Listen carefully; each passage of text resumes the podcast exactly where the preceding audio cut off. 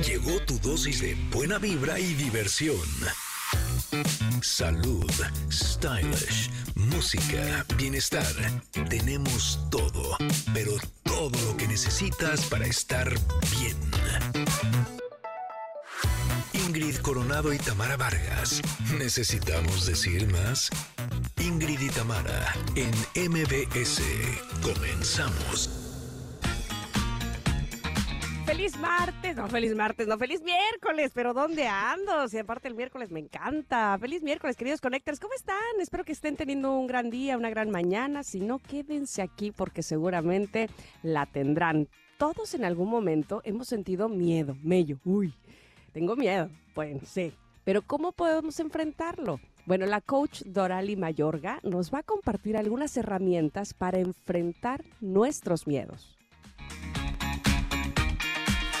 Connectors, ¿cómo están? Muy buenos días, espero que estén muy muy bien. ¿Cómo están llegando esta mitad de la semana? Yo quiero que pongan mucha atención porque en estas fechas su estómago podría estar pasándoles factura con todos los antojitos que se van a atravesar en la mesa próximamente que viene el grito. Por eso, la nutrióloga Flor Álvarez nos compartirá algunos tips para no romper tanto la dieta. ¿Qué tal? Que dijimos tanto, ¿eh? un poquito, un poquito. Oye, además, continuaremos la tercera parte del método Paz para reducir el estrés con nuestras amigas, nuestras compañeras Andrea Vargas y Adelaide Harrison de Conócete con el Enneagrama. ¿Y saben qué? ¿Saben qué? Que los miércoles es de casa, por supuesto. Tendremos a Stevie de TV con el Stevie de TV Award y el tomatazo. También Pontón nos contará todos los detalles de lo que se reveló ayer en el Apple Event y mucho más. Nosotros somos Ingrid y Tamara y estamos aquí en MBS. Comenzamos.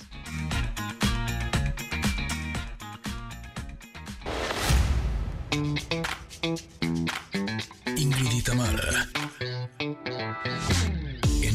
MBS 102.5. Bueno, música que escucha la chaviza, la chaviza del 2021. Esta canción se estrenó hace justo un par de años. Es Adele, por supuesto, ni modo que no, si con esa voz, ¿verdad? Por supuesto la reconocemos. No la reconocí. No me digas eso. Te lo juro que no. No, Oye, no. que por cierto parece que viene, ¿no? Hay rumores, hay rumores. ¿Sí? ¿Será que Porque sí? según yo, se está haciendo temporada en Las Vegas, ¿no? Exactamente, sí, sí. Y este, y bueno, decían que para 2024 era una de las probables que estuviera por acá. Uf, Oh. ella sí me fascinaría así cañón. Ojalá que Oh. sí. Sí, creo que me gusta todavía más que Taylor Swift. Ah, está, no, bueno, sí, además está más, este, como que siento que ¿Más va más con nuestra generación. Todavía las Es más de tu edad. Ingrid. De más nuestra, dijo la otra, de nuestra. No sé cosas tiene Adele. Híjole, ¿qué tendrá Pensando, A ver, te 40? investigo. Tú da la bienvenida y yo pues investigo. bueno, investiga, investiga y si de paso puedes investigar si de veras viene, uf, sería maravilloso para ponernos la pila. Bienvenidos Ya tiene todos. 35 años, nos la jalamos. Ay, tampoco es de no, pues nuestra edad ni cerca. Oye, pero entonces es, es más o menos de la edad de Taylor. Que ayer Taylor la amé, qué bárbara, pero ya que con su foto con Selena Gómez. Nada más, no, bailando a Shakira. Bueno, bailando todo.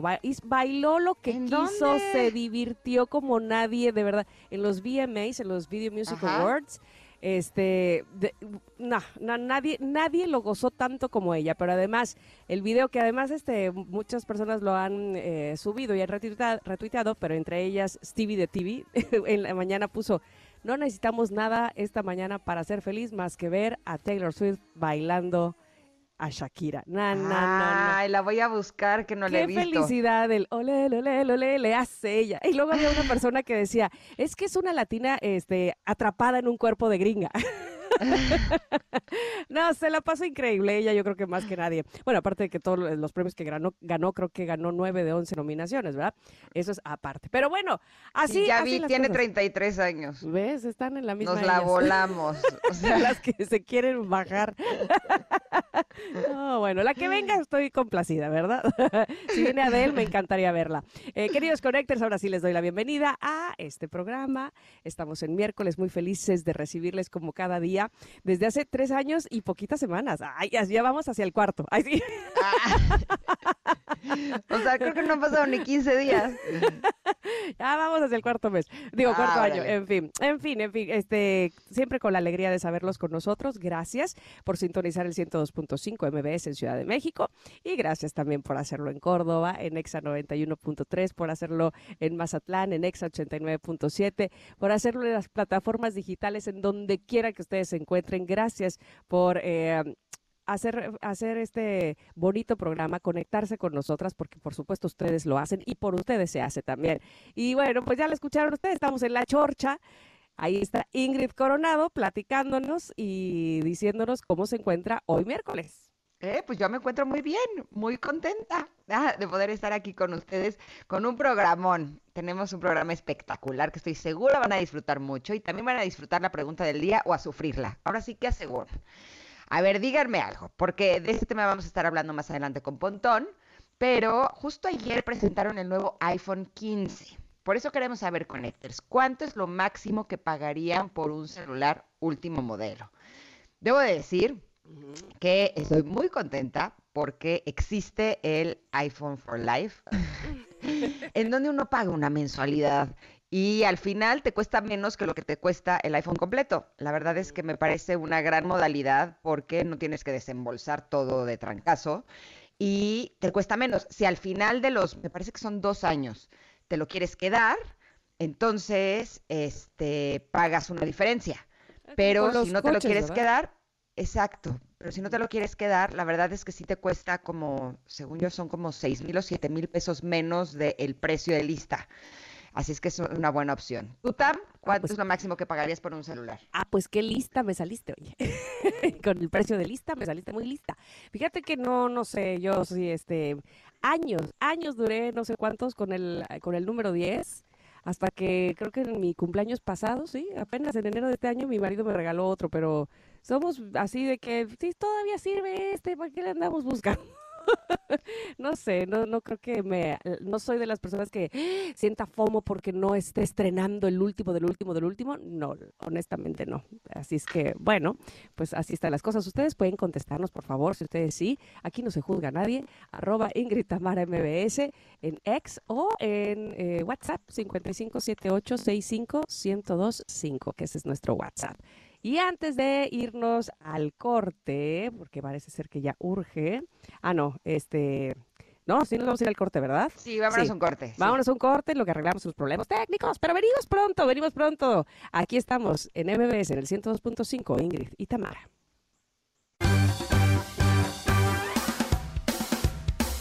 Es momento de una pausa. Ingrid y Tamara, en MBS 102.5.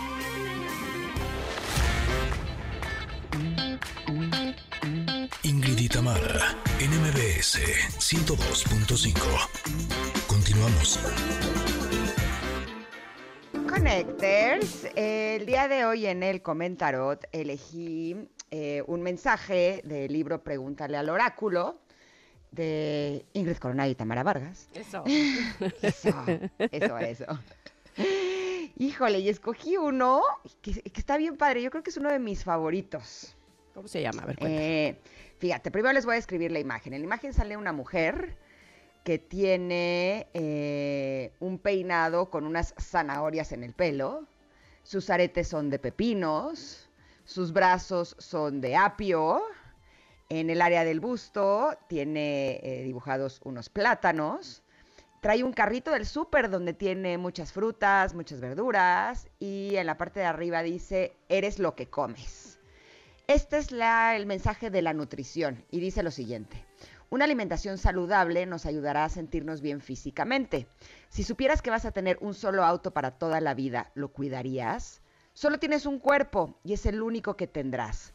¿Lo aceptas? ¿De qué lo alimentas? ¿Le exiges mucho? ¿Lo dejas descansar? Puede ser que no le hagamos caso hasta que se enferme o algo nos duela, pero elegir conscientemente lo que ingerimos contribuirá a mantenernos con energía, vitalidad y es un acto de amor propio.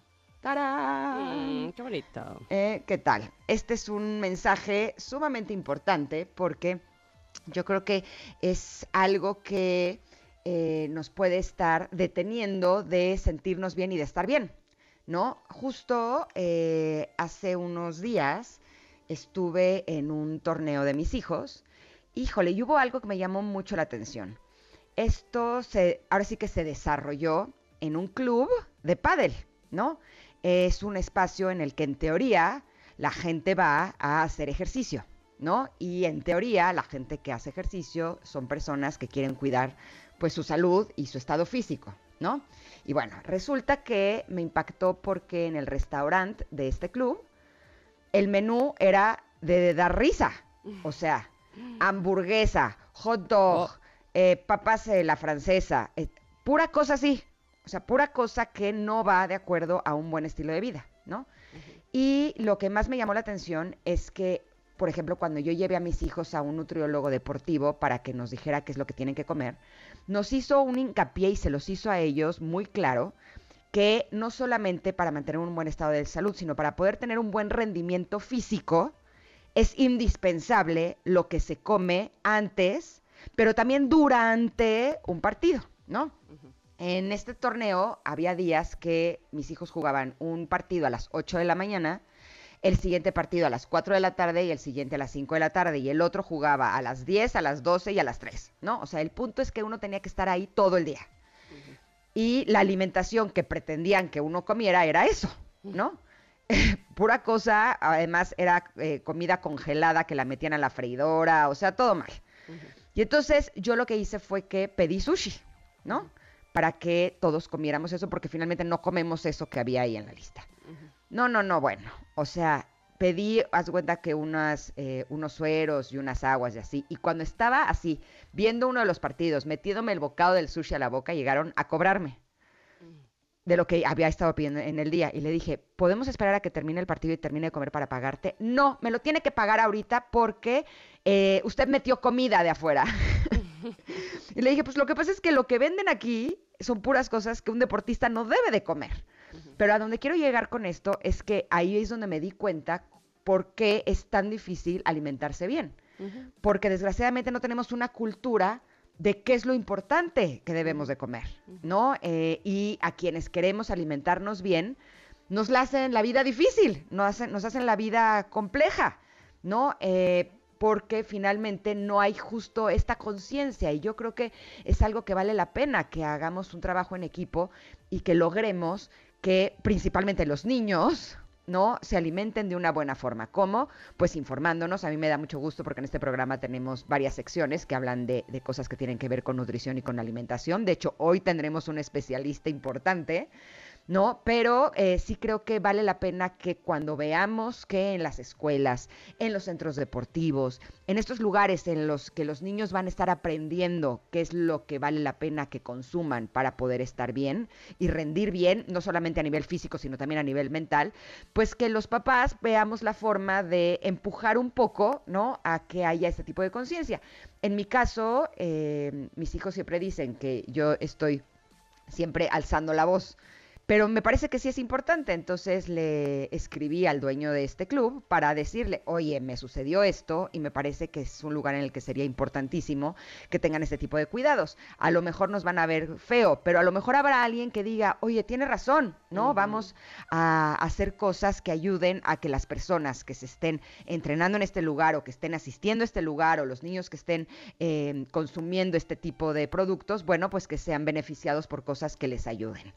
¿Tú, Tam, cómo ves esta carta? Pues mira, importante, muy importante lo que dices y, no y obviamente yo sé que no nada más lo dices por los niños deportistas. En general, eh, me parece que tener tan pocas opciones o que nuestras opciones sean tan sesgadas a la fast food eh, nos hace todavía más complejo el, el asunto de la alimentación y la nutrición consciente o balanceada, porque tenemos ya décadas utilizando este estilo de nutrición que me parece a mí, si no estoy equivocada, pues viene de Estados Unidos, donde todo es procesado. y, y, lo digo así porque si me voy todavía más para atrás a lo que comían nuestros padres cuando, o nuestros abuelos, ¿no? este, cuando no había este estilo de alimentación, pues no era la fast food.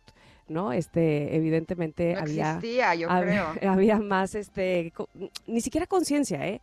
Había más la opción de lo que sacaban del suelo, lo que se sembraba, el maíz, las verduras y demás. Entonces, bueno, nos vinieron estos tiempos donde estas influencias del país vecino, básicamente, y que nos lo hizo, sí, más cómodo, más rápido, pero no necesariamente lo mejor, de hecho, bastante mal. Y entonces nos fuimos habituando y adecuando y haciendo lo nuestro, ¿no? Ahora eh, sabemos lo dañino que es, todas las implicaciones que tiene el hecho de no estarnos alimentando bien, no solamente por el asunto de lograr un peso o tener un peso eh, ideal, nada que ver, sino con el asunto de la salud. Pero como bien dices, si no hay estas opciones, de entrada eh, estamos mal informados, ¿no? Porque entonces creemos, ah, bueno, entonces la cosa es la fruta, entonces comamos harta fruta. Mal, ¿no? También no es por ahí. Este, porque también hay que equilibrar el azúcar, en fin, son muchas cosas que hay que volver a aprender, pero me parece fundamental que tengamos la opción de comer lo que lo sano, pues, ¿no? Este, y, y, de, y de saber a conciencia que eso sí nos hace bien, ¿no? Entonces, es un montón de cosas que habrá que desaprender y otras más que habrá que aprender también en ese tema, pero donde si no tenemos recursos, opciones o este o facilidad también, ¿no? Exacto, pues, a eso me refiero. Pues más complicado nos va a resultar porque pues el hambre es el hambre y entonces habrá un momento en que ya, mira, agárrate lo que sea, ¿no? De la maquinita, cómete la máquina completa. Y no es el caso, justamente. Entonces, sí, me parece que te, aplaudo, hiciste bastante bien en señalar ese lugar en específico, pero así debiésemos estar en todo, ¿no? Básicamente, ok, aquí tienes tu comida fast food y medio chatarra o muy chatarra, ¿dónde está lo otro? ¿Dónde está lo que sí, lo que sí nos va a hacer bien? también deberías de ofrecérmelo, ¿no? Básicamente. Exacto, sobre todo dar la opción. ¿No? Ya si alguien elige comerse la hamburguesa frita, bueno, pues ya será la opción de esa persona. Pero que si hay opciones para quienes si queremos alimentarnos bien. Exactamente. Sí, sí, sí, sí, sí. Y ni siquiera es tan complicado el asunto de la rapidez, porque yo decía ahorita, bueno, es que la practicidad, pero entre asar y freír todavía se lleva más tiempo el freír que el asar. bueno, puede ser. O vamos, que no se lleva mucho tiempo de diferencia, ¿no? Entonces, sí, de que, de que debería haber más opciones, me parece muy acertado lo que dijiste. Y bueno, este, hay aquí el, secreto es importantísimo, lo que dice el mensaje. Dice, secreto, no caigamos en el error de pensar que solo lo que no es nutritivo es lo que es delicioso. Hay de verdad una cantidad de deliciosas cosas nutritivas con sabores maravillosos, de verdad, que, este, que esa es otra cosa, que no tenemos acostumbrado al paladar, ¿no? Y entonces, pues lo que nos gusta o lo que, a lo que está acostumbrado nuestro cuerpo es a ciertos sabores que ya le impusimos también, ¿no? Entonces, con conciencia, por eso es, es, que se utiliza mucho ahora este, esa, ese tipo de alimentación, con conciencia de decir, bueno, esto es lo nutritivo, démosle oportunidad a mi paladar de que lo conozca, de que le guste, de que lo deguste y de que lo adquiera y lo y habitualmente lo coma, ¿no? Básicamente. y sabes qué, y darnos a la tarea de revisar qué es lo que estamos comiendo, ¿no? Lo ideal sería que solo comamos cosas que no están empacadas, por ejemplo, para que no tengan conservadores ni nada, pero es imposible, ¿no? Porque por la vida que tenemos, pues a veces sí necesitamos consumir este tipo de cosas, pero a la hora de leer los ingredientes, de veras se sorprenderían cómo hay cosas que son deliciosas mm. y sus ingredientes son buenísimos. El otro día me encontré unas barritas que venden en estas tiendas donde venden cosas al mayoreo.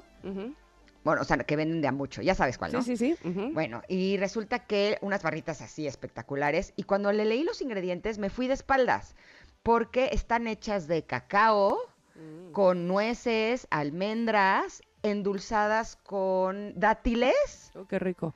Ajá, y son con eh, ingredientes 100% naturales, no tienen azúcares añadidos porque justo está endulzado con dátiles. Eh, además está eh, hecho crudo, por lo tanto los ingredientes no, no, pierden sus propiedades, porque por ejemplo las almendras tostadas me encantan, pero pierden este, algunos de sus nutrientes, en cambio es mejor comerlas crudas o incluso activadas y remojadas pero son unas super barritas que no te imaginarías, ¿no? Que tienen pura cosa buena. Y deliciosas, seguramente. Y deliciosas, exacto. Entonces yo creo que sí vale la pena que pues pongamos un poquito de atención, sobre todo no se puede hacer un cambio drástico y cambiar todo lo que comemos de un día para otro. Pero si todos los días nos comprometemos a ir haciendo pequeños cambios y en lugar de endulzar con azúcar, endulzar con dátil, y en lugar de, o empezarle a quitar, por ejemplo, el azúcar al café, ¿no? A lo mejor me gustaba con dos cucharadas, perfecto, le voy quitando poco a poco y entonces mi paladar se va acostumbrando, de manera que cuando me dé cuenta ya con a lo mejor una pequeña endulzadita o a lo mejor hasta sin endulzar me gusta, ¿no?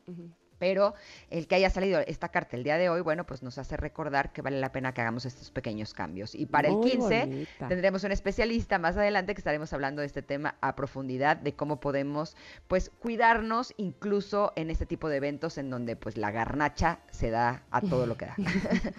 Y bueno, seguramente si has cuidado tu alimentación regularmente, probablemente el 15 pudieras comerte una garnacha este y no y no causara tanta exacto. no este tanto daño pues a, a, tu salud básicamente exactamente Oigan, este es el comentario, como siempre será publicado en nuestras redes sociales, arroba Ingritamara MBS, pero antes de irnos a un corte, ya que estamos hablando justo de nutrición y de salud, es importantísimo darnos prioridad y conocer a fondo nuestro estado de salud, porque eso nos permite tomar decisiones acertadas para nuestro bienestar. Así es, por eso elijo cuidar de mi salud, fíjense, con estudios preventivos para detectar cualquier anomalía a tiempo. Contando con profesionales como Laboratorio Médico Polanco, tú y tu médico pueden evaluar la salud de tu cuerpo mediante unos estudios especializados para mujeres que, como el perfil hormonal completo Q45, pueden identificar cualquier descompensación en tu tiroides. Además, mujer LMP Q45 es clave para detectar a tiempo el cáncer cérvico-uterino o el cáncer de mama. Y como un beneficio adicional de gran valor para las mujeres, la mayoría de estos estudios, fíjate que incluyen una química sanguínea, sanguínea de 45 elementos y entonces eso te permite conocer a profundidad el estado de salud de tu sistema cardiovascular. Así es que no esperes más, revisa tu salud hoy y vive con tranquilidad. Entonces, hay que esperar. Agenda una cita con Laboratorio Médico Polanco chécate hoy. Visita lmpolanco.com o puedes llamarles al 5550 80 19 10. También es, también es importante que sepan, oigan, que pueden aprovechar porque si, si abren este viernes 15, ¿eh? Oh, sí. Y además tienen la promoción de 10% de descuento en check-ups y en perfiles todos los viernes. Ahora que si prefieren ir el sábado 16, también estará abierto. Oye, qué bonito eso, qué gran detalle. Muy bien. Perfecto. Muy bien. Nos vamos a ir a un corte, pero volvemos porque estaremos hablando del miedo. Híjole, ¿cómo podemos lograr que este, este, esta emoción, esta sensación no nos limite? Vamos un corte, volvemos, somos Ingrid y Tamara y estamos aquí en el 102.5.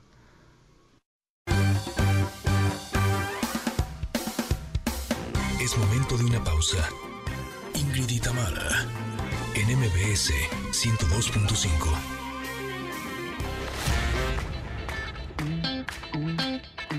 Ingrid y Tamara en MBS 102.5. Continuamos. Hoy es miércoles y en este programa, en cuestión musical, eh, bueno, nos ponemos a escuchar la música que escucha la chaviza. Para no quedarnos atrás, para que nadie nos venga a contar, para no sentir que ya no sabemos nada.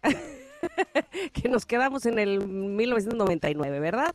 Esta canción es de Shine, se llama Love Like This y se estrenó justo este año, 2023, así es que estamos, bueno, de una modernidad impresionante.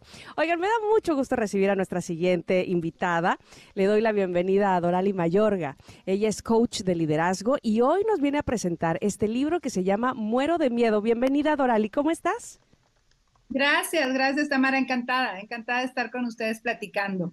Me encanta que hayas venido a hablar de un tema que no puedo imaginarme que alguien no haya sentido o pasado en algún momento. Es decir, es totalmente humano sentir miedo. Pero ¿qué tanto el miedo nos, eh, nos frena y qué tanto el miedo nos ayuda? ¿Cómo, podemos eh, utilizarlo para, para nuestro beneficio, digámoslo así? Sí, creo que justamente lo que acabas de comentar, es natural sentir miedo, que esa es una realidad. A veces nos cuesta mucho trabajo reconocer que existe y ese es el primer paso para poderle dar la vuelta. Entonces, el miedo infundado, es decir, creado por pensamientos, creado por ideas que a veces llevamos a niveles eh, mayores, es lo que nos limita de lograr nuestras metas. cuando el miedo realmente lo reconocemos, lo identificamos y nos impulsa, es realmente un motivador. Eh, la clave aquí es identificar si este miedo está basado solo en pensamientos o hay datos y hechos reales que lo están, que lo están por ahí fundamentando. Entonces, este miedo puede convertirse en un aliciente o en un limitante. Ahora, ¿hay tipos de miedo, Dorali? ¿O todos los miedos son los mismos, nada más lo que cambia es la intensidad? Eh, bueno, por supuesto que hay miedos en función diferentes, miedos a diferentes cosas, ¿no? Eh, y diferentes intensidades, ¿no? Entonces, ah, puedes tener miedo al cambio, puedes tener miedo a la soledad, miedo a no tener dinero, miedo a la muerte, ¿no? Miedo a la enfermedad, que estos miedos pues fueron muy comunes ahora en temas, con temas de la pandemia. Y obviamente hay intensidades. Hay gente que lo lleva a unos estándares donde realmente eh, les impiden lograr lo que están buscando en la vida. Y ahí es donde hay que mantener el foco para poder trabajarlo y que esto no sea algo que te limite en tus metas, en tus objetivos, en tu vida. Ahora bien, actuamos o accionamos aún con miedo que es lo que te dicen, este, hazlo aunque te dé miedo, pero hazlo, ¿no? Y yo no sé si más bien es porque tenemos esa conciencia, se me haría como que somos muy maduros, si tuviéramos esa conciencia ahí de lo voy a hacer aunque sea con miedo, o es que no nos queda de otra. Es que las cosas que hacemos es porque estamos orillados a hacerlos, tengas miedo o no. Si voy a sacar a mis hijos adelante, pues no tengo de otra más que hacerlo así con miedo a pensar conscientemente, bueno, tengo mucho miedo, pero aún así lo haré, ¿sabes? Como que más bien es instintivo, ¿no? Mm, creo que puede ser cualquiera de los casos que tú acabas de mencionar y a veces eh, el motivador, vamos a decirlo, es mayor que el miedo. En este caso que tú acabas de, compartir, el motivador de sacar adelante tus hijos te lleva a solucionar lo que tengas que solucionar. En esta escala de motivadores y miedos, cuando el motivador es mayor, eso te impulsa, ¿no? Habrá otros momentos que el miedo es más grande y eso te detiene. Entonces, si podemos tener eh, estos momentos de reflexión y realmente darte cuenta qué es ese pensamiento que está recurrente, que está dando vueltas y vueltas y que a lo mejor no te deja avanzar, puede ser una respuesta paralela a lo que tú acabas de decir. Y entonces el motivador y el miedo pueden estar en una escala estándar y empatados, por decirlo así, y entonces, ¿qué es lo que te va a llevar a dar el paso? Y es realmente el darte cuenta del tamaño o de la magnitud del miedo y entonces em, poderlo poner en dimensiones diferentes que tú te sientas suficiente para dar ese paso. Ahora, si me pongo a pensar eh, en este momento qué es lo que a mí me da miedo, podría dividir los miedos en dos áreas. Uno, lo que me han enseñado que da miedo, ¿no? Eh, y otro, de acuerdo a las experiencias pasadas. Bien dice el dicho, la burra no era arisca, le hicieron a palos, ¿no? Eh, ¿Cómo podemos aprender a reconocer cuando ese miedo que sentimos realmente sí nos está alertando de un, de un peligro, cuando realmente valdría que le hagamos caso a ese miedo y no nos lancemos a esa experiencia o en ese lugar o a, hacer algo que realmente está, estaría poniendo en peligro en nuestra seguridad o incluso hasta nuestra vida. ¿Y cuándo es cuando ese miedo es algo que nos está deteniendo justo porque eh, viene de alguna experiencia pasada, pero nos cuesta trabajo entender que no siempre las experiencias van a tener los mismos resultados? Claro, claro. Fíjate que eh, en ese sentido, pues la mayoría de nuestros miedos vienen alimentados de la familia o de estos seres cercanos o de nuestras propias experiencias, tal como lo acabas de plantear, ¿no?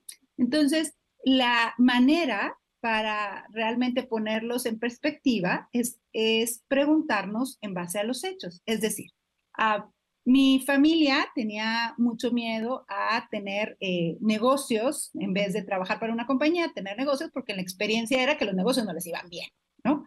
Entonces, un poco yo crecí con esa idea, ¿no? Con ese miedo a mejor me empleo que experimentar a ser emprendedor. Más, con el paso del tiempo, la realidad es que, eh, pues yo viviendo pros y contras, es decir, datos y hechos, es decir, a ver, bueno, ¿qué probabilidad hay que de una empresa también te despida? O qué probabilidad hay de crecer en esta empresa. Y tratándolo de tamizar y, de revisar los pensamientos, pues te das cuenta que a lo mejor la realidad son solo ideas de que el hecho de que a mi papá no le fue tan bien eh, emprendiendo no quiere decir que a mí me vaya, que a mí me vaya a ir mal, ¿no? Entonces, eh, esos datos y hechos son los que te permiten poner eh, el miedo en perspectiva real. Es decir, ¿qué tanto es cierto que como a mi papá le fue mal, a mí me fue mal? Y si yo tengo certeza que el hecho de que a mi papá le haya ido y a mí no, y que esa certeza no es del todo 100, entonces cabe la posibilidad que a mí me vaya bien. Entonces ahí es donde yo tengo datos para realmente bajar la intensidad del miedo y empezar a escuchar lo que yo le llamo la voz de la confianza. Es decir, así como hay un miedo a que me vaya igual de mal, por decirlo así, o no tan bien como le fue a mi papá, también hay la confianza de que me puede ir bien. Y si yo logro regular y modular estas voces, puedo dar esos pasos. Entonces, eh, la estrategia aquí es realmente tasarlo con datos y hechos. Es decir, ¿será 100% seguro que me vaya igual de mal? O, igual de no también, para decirlo así. Y seguramente voy a responder que no. Y entonces cuando cabe posibilidad, cabe confianza. Ay, qué bien dicho está eso. Este, y, te voy a decir por qué me, me da tanto, tanto gusto oírte, porque vamos a ir a un corte, pero eh, yo quisiera eh, dejarte la pregunta al aire. Cuando un niño o tus hijos tienen miedo a algo, me parece que uno pudiera, con tal de aplacar su miedo, evidentemente con buenas intenciones, decirle, ay, no pasa nada, mira que yo lo he hecho, ¿sabes? Como subestimar el miedo. Entonces, hablar con ellos de, eh, desde eh, ponderar su miedo o darle valor a su miedo, me parece que podría ser una mejor manera, ¿no? Porque finalmente ese miedo existe, pero ¿cómo lo hacemos? ¿Cómo debemos hacerlo? Me gustaría que nos dijeras al regreso del corte, ¿te parece bien? Muchísimas gracias. Pero bueno, antes de ir a clases, y una, antes de ir a clases, antes de ir a corte, quiero preguntarles cómo les fue en el regreso a clases, porque, oh sí, ya van dos semanas y los niños estrenaron mochilas, salón, escuela, qué sé yo, uniformes, zapatos, todo lo que habían de haber estrenado. Pero ustedes qué estrenaron, a ver, cuéntenme, ¿nada? ¿Nada de nada? Bueno, ¿qué tal les caería poder estrenar una nómina que los deje hacer transferencias inmediatas. ¿Qué tal eso, Ingrid? Sí, o una app que les ahorre visitas al banco. Ah, suena muy bien, ¿no? Todo eso y más está en una nómina BBVA y pueden hacer el cambio desde su celular. Es su derecho elegir dónde tener su nómina. Pueden visitar bbva.mx diagonal, tú decides para saber más. Ahora sí vamos un corte, pero regresamos con Dorali para seguir hablando del miedo. Somos Ingrid y Tamara y estamos aquí en el 102.5.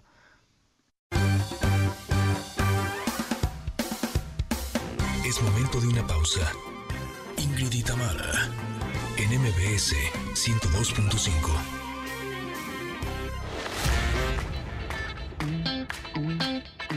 Ingrid en MBS 102.5.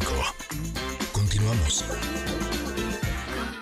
Esta canción se llama Build a Bitch y la canta Bella Porch y se la lanzó apenas hace un par de años, en 2021. Y bueno, esta propuesta musical logró batir la cifra de 10 millones de visitas en las primeras 24 horas. ¿Qué le pasa?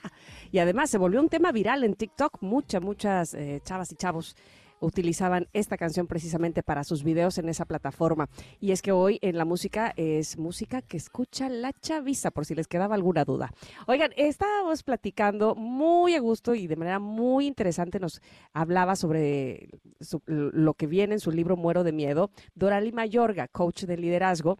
Y eh, antes de irnos al corte te preguntaba, Dorali, ¿cómo podemos abordar o ayudar a una persona que nos está expresando su temor, su miedo a hacer determinada cosa. Yo hablaba específicamente de los niños, pero ahora que lo pienso, pues cualquier persona que se acerca a ti y te dice, tengo miedo de hacer esto, sin, sin el afán de subestimar lo que siente, pero, pero sí apoyándole y tratar de, pues no sé si de, de que deje de tener miedo, no sé si esa sea la, la ruta, tú me dirás, pero para, para apoyarlo, vamos, para, para hacer que, que se sienta mejor y que en todo caso ese miedo vaya a favor de sí. En estos casos, como tú lo comentas, con adultos, con niños en general, cuando alguien muestra eh, y refleja este miedo, ¿no? El paso es justamente ser empático y reconocer su miedo y decir, así como te sientes, está bien, ¿no? Está bien sentir miedo, que es eh, algo que a veces pensamos que está mal, por el contrario, sentir miedo, cuando en realidad es una emoción como cualquiera, eh, sin carga positiva ni negativa, solo una emoción. Entonces, en ese sentido, sí reconozco y entiendo que te sientes así y entiendo que sientes miedo. Cuando tú quieras, podemos platicar más sobre eso, si es el caso de un niño, si es un caso de un adulto, hay algo que quieras que conversemos más, ¿no? Para reconocerlo como primer paso. Y ya si es un tema profesional y estamos buscando acompañar de una manera eh, eh, específica, ahí el tema es que una vez que la persona sienta el miedo corporalmente, emocionalmente, que lo sienta, el tema es que no se estanque en ese miedo demasiado tiempo. Es, decir, está bien sentirlo, es, es, natural, es humano sentirlo. Ya cuando se vuelve algo eh, que permanece a lo largo del tiempo, es que la mente está alimentando ese miedo. Es decir, nosotros sentimos miedo en un momento. Yo estoy viendo algo que me está dando miedo y lo siento. Más después mi mente es la que está alimentando y está diciendo, sí, sí, eso estuvo muy horrible. Sí, sí, seguro te va a ir mal. Sí, esto es muy peligroso. Y es tu mente la que lo está alimentando. Y ahí es, ahí es donde hay que ponerle un alto. A la mente que sigue alimentando una idea que puede no ser real. En su momento lo fue, su momento se sintió, corporalmente se sintió, más la mente hay que ponerle un alto para que no siga alimentando una situación que puede ser ya no real. Que son muy evidentes. ¿No? En los que sentimos el miedo que nos invade, que nos paraliza, a veces cambia nuestra respiración, podríamos incluso hasta entrar en pánico, ¿no? Pero hay otros miedos que a lo mejor nos están deteniendo, pero que ni siquiera somos conscientes de ellos, ¿no? Si hago memoria de algunos capítulos de mi vida, sí me doy cuenta que hay cosas que de pronto años después era de, ah, claro, lo que pasa es que lo que tenía era miedo. ¿Es en serio? o sea, no, tuvo que pasar mucho tiempo para que yo pudiera ser consciente de ello. ¿Cómo podemos reconocer esos miedos que a lo mejor están operando, que nos están deteniendo, que nos están limitando para alcanzar nuestros sueños, pero que ni siquiera los tenemos presentes, ni siquiera sabemos que existen? Sí, ah, bien, bien interesante tu planteamiento porque es así, ¿no? Muchas veces no nos percatamos y no nos damos cuenta de qué es lo que nos está deteniendo. Y aquí hay eh, varios elementos que podemos observar. Uno es que tenemos un pensamiento recurrente o tenemos un lenguaje recurrente, ¿no? El pensamiento se traduce en estas palabras. Entonces yo digo, es que esto es muy difícil, es que no me va a ir bien, y continuamente lo estoy diciendo, nada más que no lo hago consciente. Entonces, la invitación es a realmente hacer una pausa y darme cuenta cuáles son esas palabras que estoy diciendo, esos pensamientos que estoy continuamente repitiendo, y ahí los puedo traer al consciente, ¿no? Ese es, ese es un primer paso. Eh, un segundo elemento por aquí interesante es que eh, a ver, tenemos muchísimos miedos y a lo mejor no vamos a tratar de hacer evidentes todos, ¿no? Lo interesante es ver cuál es aquel miedo que me está deteniendo para lo que quiero lograr. Entonces, hay que traer nuevamente, muy claramente, cuál es la meta. Imaginémonos que yo quiero hablar en público, ¿no? Y entonces yo quiero hablar en público y entonces yo estoy buscando hacerlo, pero cada vez que me sale una oportunidad, no, mejor no tengo tiempo.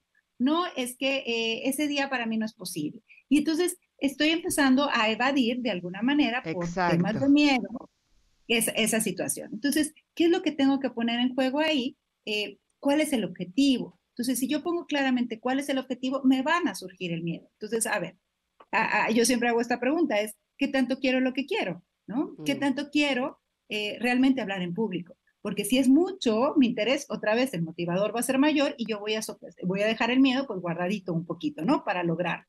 Si veo que no lo consigo, entonces ahí es, si es la intención, pues obviamente buscar acompañamiento para que algún profesional me ayude a darle la vuelta a ese miedo que no me está dejando avanzar. Si es que yo por mí misma eh, no lo logro, ¿no? Más eh, la invitación es aquí a tener claro el objetivo y tener claro estos pensamientos, estas ideas, estas palabras recurrentes, para entonces sí, con los dos viéndolos, puedo darle la vuelta de alguna manera.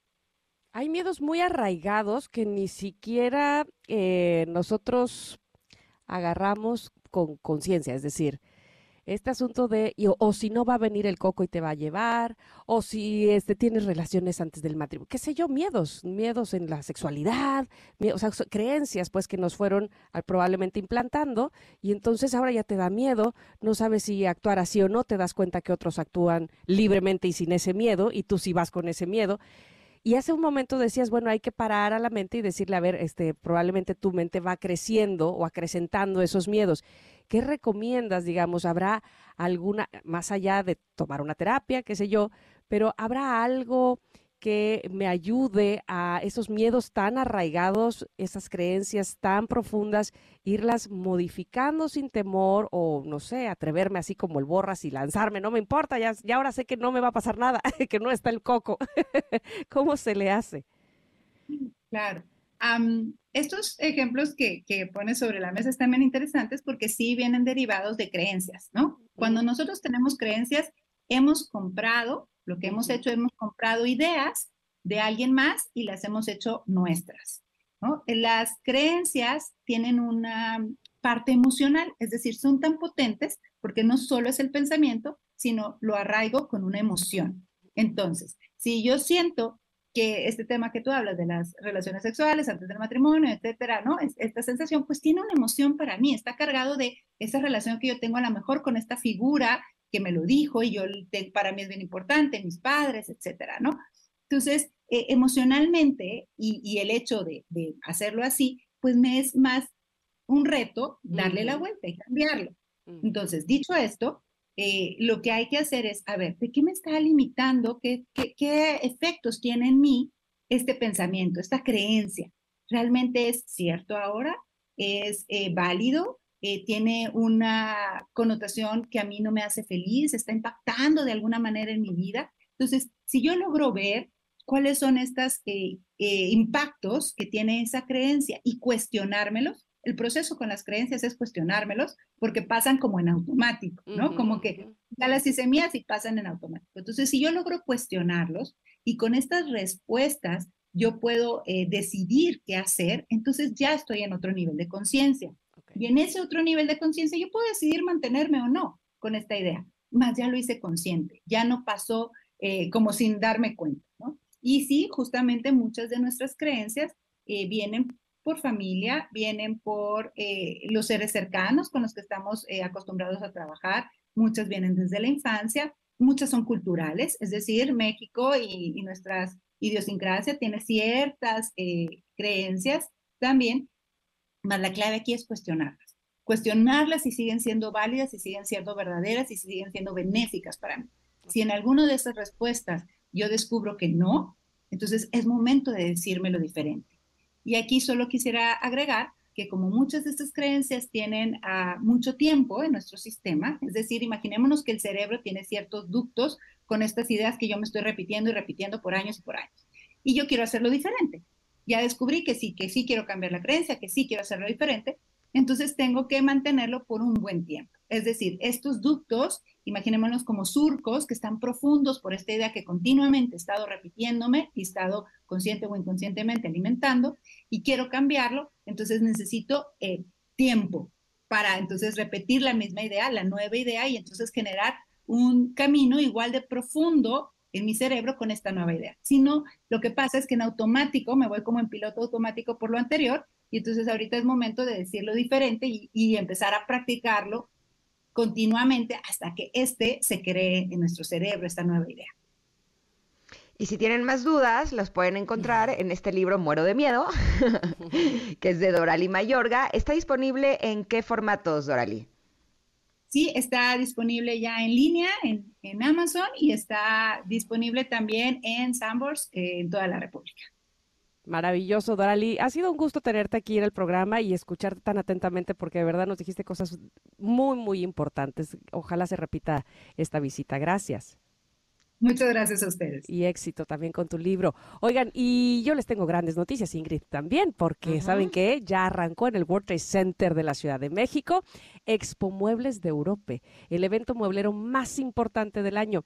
¿Y por qué son grandes noticias? Bueno, porque van a encontrar a los 100 mejores fabricantes de muebles de todo México y las más reconocidas marcas de colchones, todos reunidos en un área de 10 mil metros cuadrados, Dios mío, y te ofrecen precios directos, sin intermediarios. ¿Qué tal? Eso sí, ¿eh? contarás con todo el respaldo, la calidad y el servicio de Europe para que aproveches con confianza y ahorres hasta un 65% en tus compras en la expo. Además, contarás con facilidades de pago, pues podrás adquirir los muebles que tanto andas buscando hasta 18 meses. Esto es una oportunidad imperdible. Visita la expo entre el 13 y el 18 de septiembre. La entrada es gratuita y además cuentan con servicio de guardería para que puedas dejar a tus peques y recorrerla con tranquilidad. Así es que no lo pienses más, Expo Muebles de Europa te espera con el mejor precio garantizado. World Trade Center de la Ciudad de México del 13 al 18 de septiembre. Nos damos un corte, pero volvemos con la segunda hora. Somos Ingrid y Tamara y estamos aquí en el 102.5.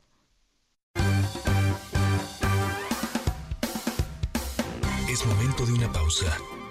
Ingrid y Tamara, en MBS 102.5.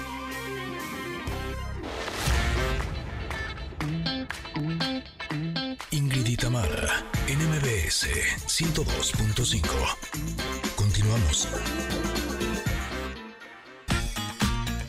Connectors, en la primera hora de Ingrid y Tamara en MBS, la coach Dorali Mayorga nos habló sobre cómo podemos conectar con nuestro poder interno para enfrentar nuestros miedos.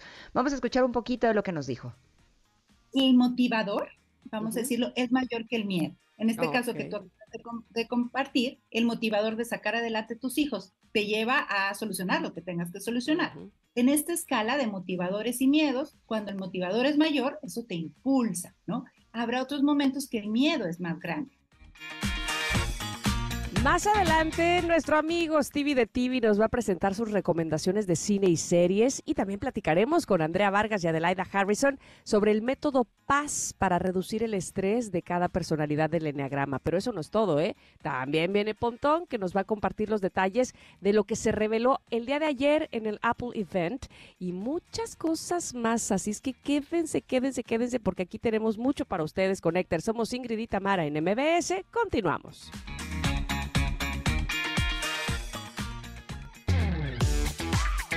Ingrid y Tamara, en MBS 102.5.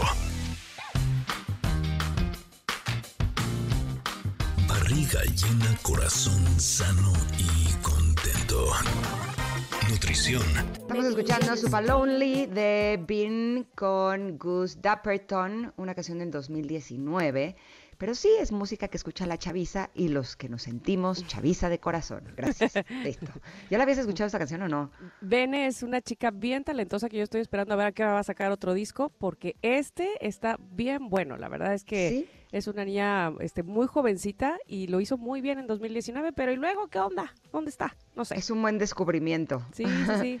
Super Lonely se llama si la quieren agregar a su lista de reproducciones. Oigan, el día de hoy hemos hablado de la importancia de alimentarnos bien, no solamente para poder tener un buen estado de salud, un buen estado físico, sino también un buen estado mental. Pero cuando se acercan fiestas, como nuestra fiesta patria, pues eh, bueno, ahí se empieza a complicar un poquito la cosa. Por eso, el día de hoy estamos muy contentas de recibir a Flor Álvarez, nutrióloga clínica, que nos va a dar opciones de comida saludable para estas fiestas patrias. ¿Cómo estás, Flor? Buen día, bienvenida. Hola, ¿qué tal? Muy buenos días, Ingrid Tamara. Pues es un placer estar esta mañana con ustedes. Y sí, realmente, pues las fiestas patrias empiezan, este, la cadena de alimentos de aquí a diciembre de, de un exceso de calorías, ¿no? Entonces, el día de hoy, pues vamos a platicar un poquito, ¿no? De qué opciones hay saludables. Algo importante que me gustaría iniciar diciendo es que debemos comer sin culpa. ¿no? Mm, Es algo bien importante. Debemos cuidar nuestra salud física, pero también nuestra salud mental, ¿no? Entonces, esta eh, cena de la noche mexicana, gozarla, ¿no? Y que cumpla parte de este 80-20. No sé si lo han escuchado ustedes. A ver, cuéntanos, 80-20. Este 80, 80 es que el 80% de nuestra semana tengamos hábitos saludables donde cu- cuidemos la calidad de aquello que estamos comiendo y tengamos un 20% de, de alimentos flexibles, ¿no? Vamos a seguir cuidando nuestra eh, salud física, pero también la salud eh, mental, ¿no? Entonces, pensar que este, eh, esta cena de la noche mexicana caiga en este 20% para no Mm. generarnos culpas. Pero podríamos hacer algunas estrategias para ahorrarnos eh, algunas calorías y sumar calidad a aquello que vamos a estar comiendo. Miren, aproximadamente en una cena de, de noche mexicana nos consumimos aproximadamente como media entre 1000 y 1500 calorías, ¿no? Depende, obviamente, de, de los platillos que, que consumamos, depende de las bebidas eh, que ingiramos, pero vamos a poner una media este, de 1000, 1500 calorías. Entonces, algunas estrategias que me gustaría mencionarlas para eh, mejorar la calidad de lo que estamos comiendo. Uno es, este, primero llegar a la cena sin hambre, ¿no? Porque muchas veces, ¿qué pasa? Omitimos la comida, como decir, bueno, pues vamos a llegar a- a- al pozole y pues mejor no como. No, todo lo contrario. Para que me dé para el atracón, básicamente, ¿no? Hacer espacio. Es bien común, pero si nosotros llegamos sin hambre, vamos a comer aquello que tengamos eh, en la noche mexicana, la cena de la noche mexicana, pero en porciones no tan abundantes. Entonces, un buen tip es que hagan una comida eh, balanceada, ¿no? A lo mejor donde eh, no haya tantos cereales como tortilla, arroz, para podernoslo comer en la noche. Entonces, lleguen, o sea, ese día de la cena tengan una comida equilibrada para no llegar con tanta hambre al momento de la cena. Otra cosa importante que podríamos hacer es, si se dan cuenta, muchos de nuestros eh, platillos que, elaboramos en esta noche llevan crema, muchos. Eh, las tostadas con crema, las tostadas de tinga, etcétera, etcétera, etcétera. Algo bueno que no cambia el sabor, que, sigue, sigue disfrutándose, eh, la crema en lugar de crema, podemos sustituirla por un yogur ácido sin azúcar o licuar el queso cottage licuarlo perfectamente y utilizarlo como sustituto de crema. Va a incrementar, tanto uno como otro, va a incrementar la cantidad de proteína de nuestro platillo y va a reducir de manera significativa la cantidad de grasa. Y mm. sigue sabiendo bueno, ¿no? Que esa es otra cosa importante, que siga sabiendo rico, que lo sigamos este, disfrutando. Que mencionar, es bien común también que obviamente nuestro consumo de, energía se incremente, pues porque tomamos bebidas con alcohol, ¿no? Oh, que la canción. Y con refresco. Otro buen tip sería, si se puede tomar las bebidas derecho, ¿no? O sea, a lo mejor el mezcal derecho, el tequila derecho con un poquito de limón y sal porque más o menos cada vaso de refresco nos, nos da, este, por cada vaso de refresco de 250 mililitros, entre 120 y 150 calorías, ¿no? Entonces, realmente el quitar el refresco de estas bebidas, mm, pues nos ahorra una buena parte de energía. Yo lo que siempre les comento a los pacientes es, entre cada vaso, entre cada copa o, mezcal o tequila o shot, tratar de meter un vasito de agua mineral. Ah, Una va a ayudar que no se nos suba tanto y la otra es eh, también a cuidar la ingesta de, calorías de aquello que vamos a tomar y comer. Oye, Flor, te, quería nada más interrumpir. A veces tenemos la idea, este, me, me, parece a mí que a lo mejor un poco errada, ¿verdad? De que como comemos este maíz, que nuestras tortillas, digamos, este, pues no, no son un mal alimento, al contrario, pueden ser un muy buen alimento.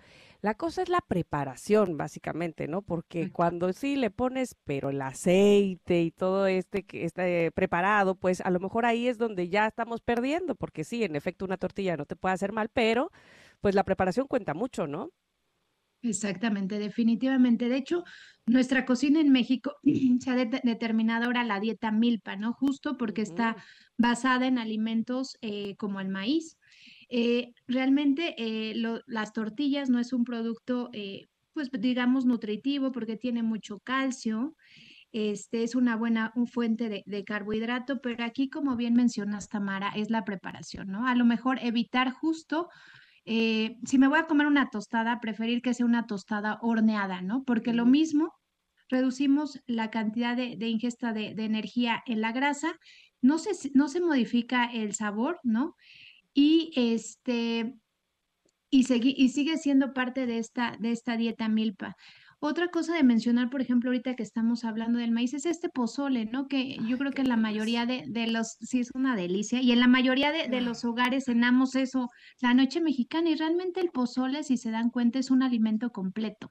Tiene todos los grupos, tiene proteínas, que puede ser cerdo o pollo, o alguien los hace mixto, tiene eh, cereales en forma de maíz, este, tiene eh, verduras porque le ponemos la lechuga, este, el rábano, la cebolla. Y realmente es un alimento completo. Eh, si lo podemos incorporar para acompañar con una tostada horneada, ¿no? En lugar de frita, y en lugar de ponerle crema, pues ponerle este yogur o esta eh, queso cottage molido, sigue siendo, teniendo estas virtudes de ser un platillo saludable y este, con estos tips podríamos mejorar la calidad, ¿no? Entonces realmente tampoco, yo creo que está muy satanizado, ¿no? Algunos tipos de alimentos, más bien como bien mencionaban, cuidar la forma de preparación y la forma de ofrecerlos. Ahora dime una cosa, ¿qué hacemos con los alimentos que eh, tienen solo grasa, grasa saturada y que realmente son calorías vacías? Como por ejemplo las frituras y esas cosas. ¿Qué es mejor? O sea, en el caso de que sí las queramos comer. Que primero comamos algo sustancioso, algo que no sean calorías vacías, algo que sí nos alimente, aunque sí tenga calorías y después nos demos ese gusto, o mejor nos ahorramos las calorías y directamente vamos por eso que no, que pues no nos va a aportar nada de nutrientes, pero que tiene muchas calorías recomendado, ¿no? A lo mejor iniciar con algo que nos dé más fibra, como alguna ensalada. Ahorita, por ejemplo, ensalada de nopales, una ensalada que lleve un poco de tunas, ¿no? Que incrementamos la fibra, nos da un poco de sensación de saciedad y hacemos que el siguiente eh, plato que a lo mejor eh, tiene más grasas saturadas tenga un volumen o tengamos un consumo menor.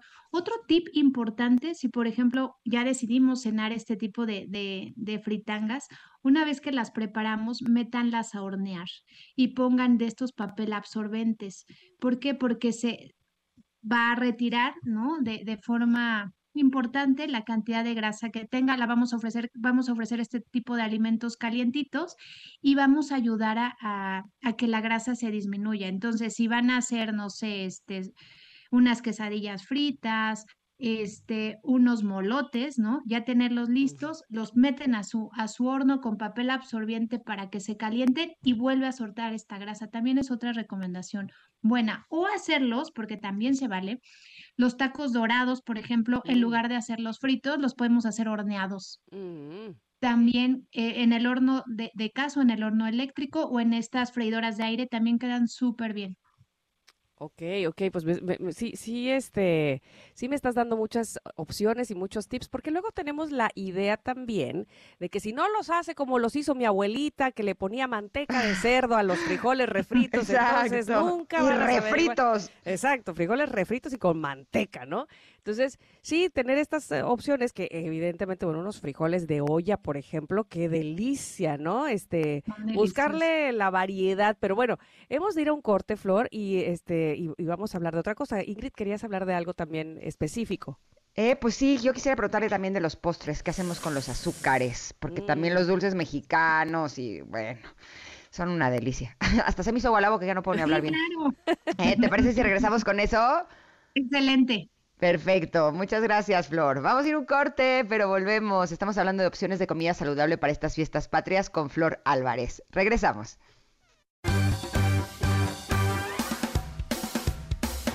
Momento de una pausa. Ingrid y en MBS 102.5.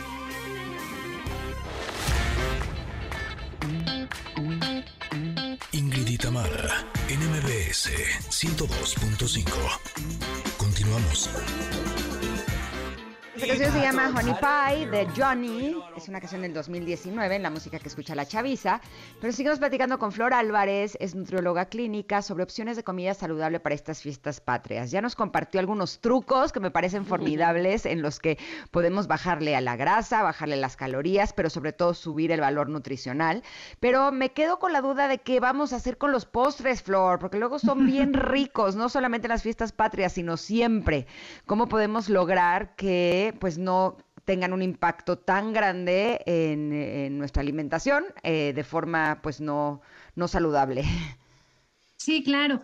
No, y qué bueno, qué bueno que lo mencionas. Realmente eh, los postres, vaya, consumirlos, yo creo que en porciones pequeñas es importante, porque eh, esta es como una regla en general, ¿no? Si más me prohíben o me culpo por comer X alimento con ciertas características, pues más se nos antoja. Entonces, el consejo es cómanselo en porciones pequeñas y siempre les, sugiero a los pacientes que disfruten ese, ese bocado, ese pedazo que se van a comer con, con todos los sentidos, ¿no? El gusto, el olfato, este, la vista, ¿no? Como que, que, satisfagan tanto esta, este, este placer, ¿no? De disfrutar ese alimento, que con esa poca o esa porción pequeña que, que, que se coman, este, sacie ese antojo. Ahora, hablando de los postres particularmente que consumimos eh, en las noches mexicanas, si se, si se dan cuenta, casi siempre son dulces, ¿no? Dulces que están a base de pepitas, que están a base de, de cacahuates, ¿no?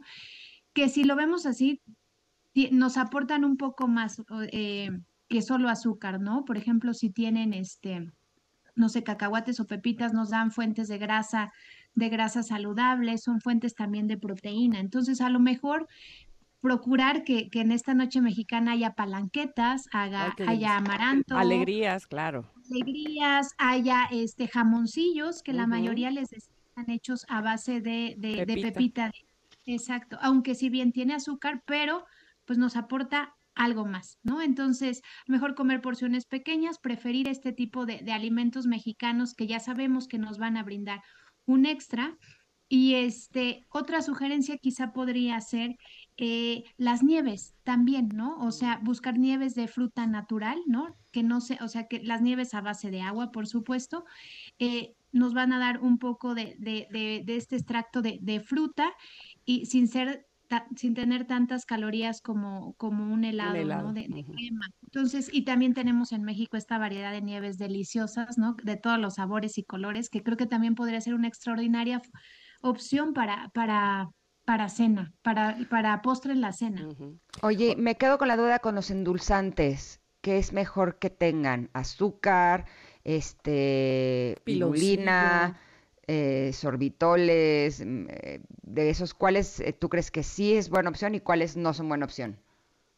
Pues miren, los azúcares, sobre todo los azúcares añadidos, vamos a estar eh, pensando que se ocupen en las bebidas, ¿no? A lo mejor en un agua de Jamaica, en un agua de horchata o de limón, que es súper común que, la, que este día se, se preparen para los alimentos. Si es posible, ¿no? Y si los toleramos sin azúcar, por ejemplo, el agua de Jamaica, que mm. muchas personas lo toman, pues bienvenido.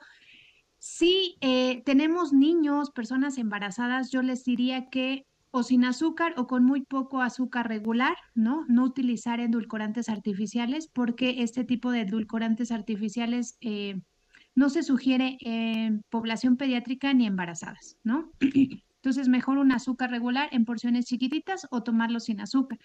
Si tengo en casa algún familiar que tenga a lo mejor diabetes y que se le antoja una bebida de estas, pues preferible con un edulcorante artificial este, de los múltiples nombres que ya conocemos en el mercado, eh, igual que sean cantidades pequeñas, pero a lo mejor para que siga teniendo este sabor dulce sin que afecte sus niveles de glucosa, ¿no? Entonces, yo les diría, depende eh, eh, quien tengamos en casa que lo vaya a consumir, adaptarlo. Y si no, azúcar regular en porciones chiquititas o evitar, ¿no? El azúcar en, en este tipo de bebidas, porque es bien común que las bebidas no nos damos cuenta, no somos igual de conscientes de, las calorías en algo líquido que en algo que tiene volumen. Mm. Entonces, ojo con esa parte. Ok. Oye, y eh, honestamente, no nada más en las fiestas mexicanas, siempre el asunto de la botanita, este estar platicando y que no te das cuenta y estás chom, pero chom, pero chom, cómele que cómele que cómele, y todavía no llega la cena. o sea, estás ahí la botanita. Pero ahora mismo pienso, en realidad nosotros tenemos opciones como el guacamole, por ejemplo, este que puede servir como una buena botana. Y aunado a esto pensaba, uno, uno tiene la idea de que comida mexicana, uff, como una bomba te va a caer porque moles, porque eh, pipián o, o salsas muy picantes. Eh, habría que protegernos tanto para la tragadera como para los ácidos o los chiles eh, antes de la, de, la cena mexicana? De, de, de, preferencia, este, siempre tener en la alimentación eh, alimentos que tengan probióticos, ¿no? Que eso también nos va a ayudar a que esta respuesta ante este tipo de alimentos con más grasa, con más condimentos eh, cause menos estragos, ¿no? Menos inflamación, menos gases. Entonces, a lo mejor tener de forma eh, habitual incorporar alimentos con probióticos o en su, caso algún suplemento que esté supervisado por eh, algún personal de salud importante, no se autorreceten, aunque sean suplementos alimenticios. Pero bueno, quizá utilizar este tipo de alimentos antes y este tipo de, probióticos antes o después puedan ayudarnos. También eh, procurar después de la cena, ¿no? A lo mejor dar eh, al día siguiente un alimento rico eh, en fibra, ¿no? En fibra mm. sobre todo insoluble, a lo mejor un licuado con, con avena y una manzana con cáscara puede ayudarnos también, o sea, y evitar el consumo este, incrementado al día siguiente de este tipo de alimentos.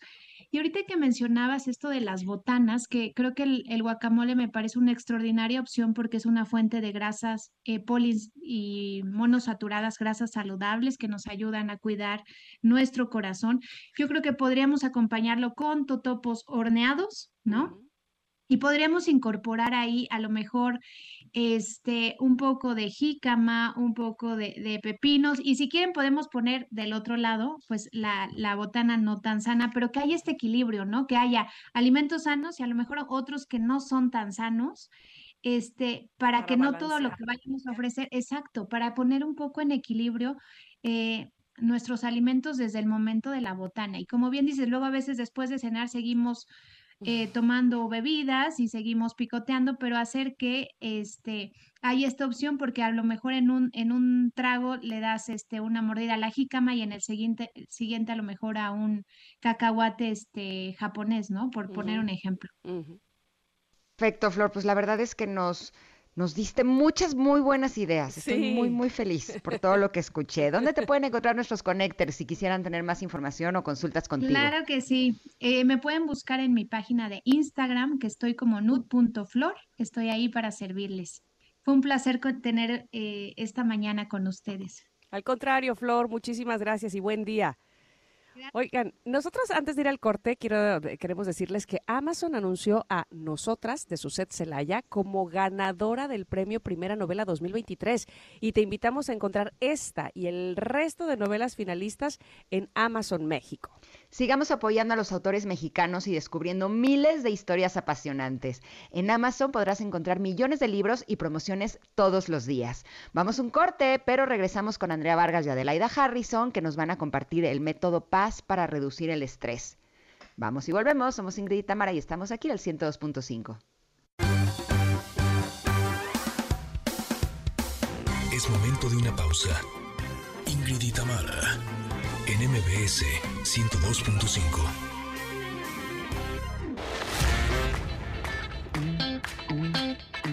Ingrid y Tamara, en MBS 102.5. Continuamos. Enneagrama. Nueve formas de ver la vida. Descubre la tuya. Esta canción, esta que estamos escuchando, bueno, pues eh, se volvió viral en el verano. La canta Matt Stephens y se llama If We Ever Broke Up. Y bueno, pues es música que escucha la chaviza. Estoy segura que nuestras amigas Adelaida y Andrea ya la habían escuchado. No, está buenísima. ¿Verdad que está buena? Buenísima. O sea, es mi favorita. Yo la hago todo el día porque soy súper joven. Súper chavita. Mi corazón. Aquí pura chaviza. Pues sí, la verdad es que sí. Así es que eh, estos miércoles de música que escucha la chaviza nos ponen en onda. ¿no? Para que no nos llamen este, sorprendidas ni engañadas. Bienvenidas, me da tanto gusto recibirlas siempre, que estén con nosotras para hablarnos de Enneagrama. Hoy vamos a hablar de eh, este método Paz, qué podemos hacer para eh, reducir el estrés, cada una de los números de las personalidades después del enneagrama. Y hoy vamos a ver tres personalidades en específico, ¿verdad? Así es. Así es, las personalidades mentales. Entonces, ya, ya no, ¿o qué es que les recordemos qué significaba paz? Por favor. Mira, el método paz dijimos que era P, piensa, pregúntate si hay otra manera de ver la situación y que uses de coach a tu cerebro, o sea, decir, a ver cerebro, cuéntame otra manera de verlo. El segundo paso es A, analiza. El problema tiene otra perspectiva. ¿Cómo sería esto dentro de cinco años? ¿Qué tan importante va a ser esta situación? Y analizar distintos aspectos de ese tema. Y sigue tu plan de acción es el tercer paso, que si tienes un problema, pues haz un plan para atacarlo y muévete, porque eso es lo más importante. Y más en las mentales que hoy vamos a ver, mm. son personas que piensan mucho y actúan poco. Entonces, el tercer punto es el más importante. Ok, entonces, bueno, vamos con la personalidad 5, que se le conoce como el observador, el investigador. Y acuérdense que son personas eh, analíticas, expertas, pensadores, solitarios. Lo que más les gusta es estar solos porque se sienten, necesitan recargar energía. Y tienen la creencia, e, este es el punto clave ¿eh? en todas las personalidades, la creencia de que este mundo es un lugar invasivo y que no los sostiene. O sea, sienten que todo mundo los invade. Entonces, ¿qué más? Cuéntanos. No está por ahí Pontón para que le digan ya directamente. directamente. Así es, estas personas ponen atención en todo lo que les falta por aprender en vez de ver todo lo que ya saben y son... Andrea ya me está haciendo caras. Iba, me tocaba el ejemplo. Pero dale, dale. Oye, no, es que tener, bueno, eh, son personas que siempre están viendo lo que falta por aprender, las habilidades que, que, que, necesitan y les molesta mucho sentirse invadidos por los demás porque siempre están buscando tener independencia para estudiar, analizar, Mm. prepararse para lo que se les pueda presentar.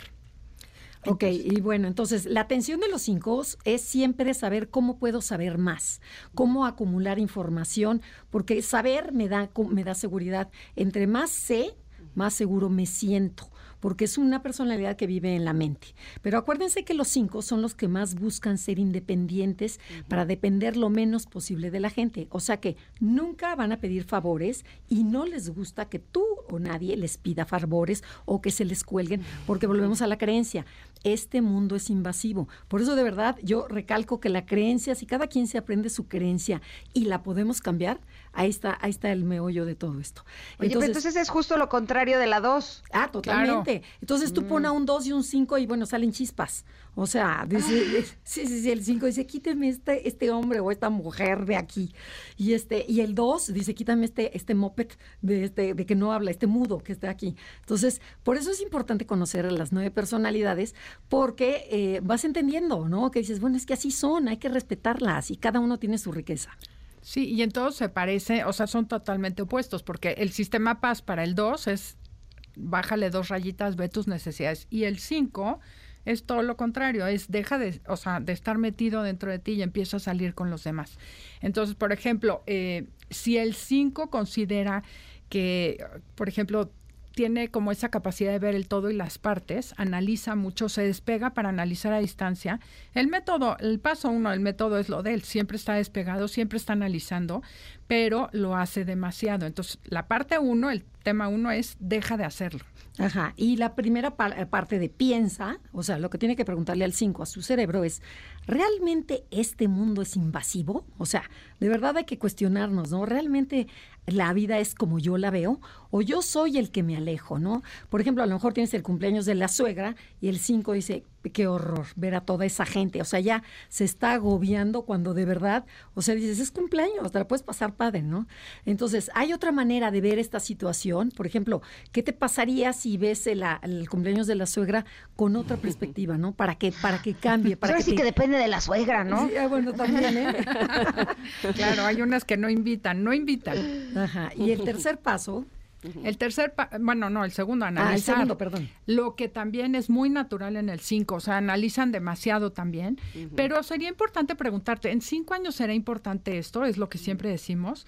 El 5 tiene esa habilidad para verlo, pero como que lo vea desde la perspectiva que Andrea plantea. O sea, es tan grave que vaya yo a la reunión, en una hora voy a salir, en tres horas ya voy a estar en mi casa, a lo mejor no es tan grave, y le echo ganitas y voy y convivo. Uh -huh, Pero uh -huh. lo más importante es el paso 3.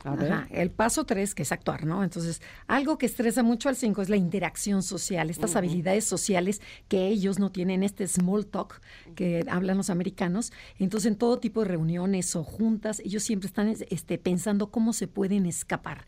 ¿Qué, ¿Qué excusa van a dar de que tengo que recoger a los niños? No, fíjate que tengo una junta, fíjate que tengo una comida. Y, y de verdad te da risa, pero así son. Entonces, un plan de acción sería, vas al cumpleaños de la suegra, proponte estar dos horas, pero ya en tu mente, porque como son analíticos y viven en su cabeza, decir, ok, voy a ir con la suegra, me voy a proponer estar dos horas, dos o tres horas, como dijo Adelaida. Ponte como meta platicar con cinco personas, pero esto Parece, parecería tonto para los demás, pero para un cinco no es nada tonto, ¿eh?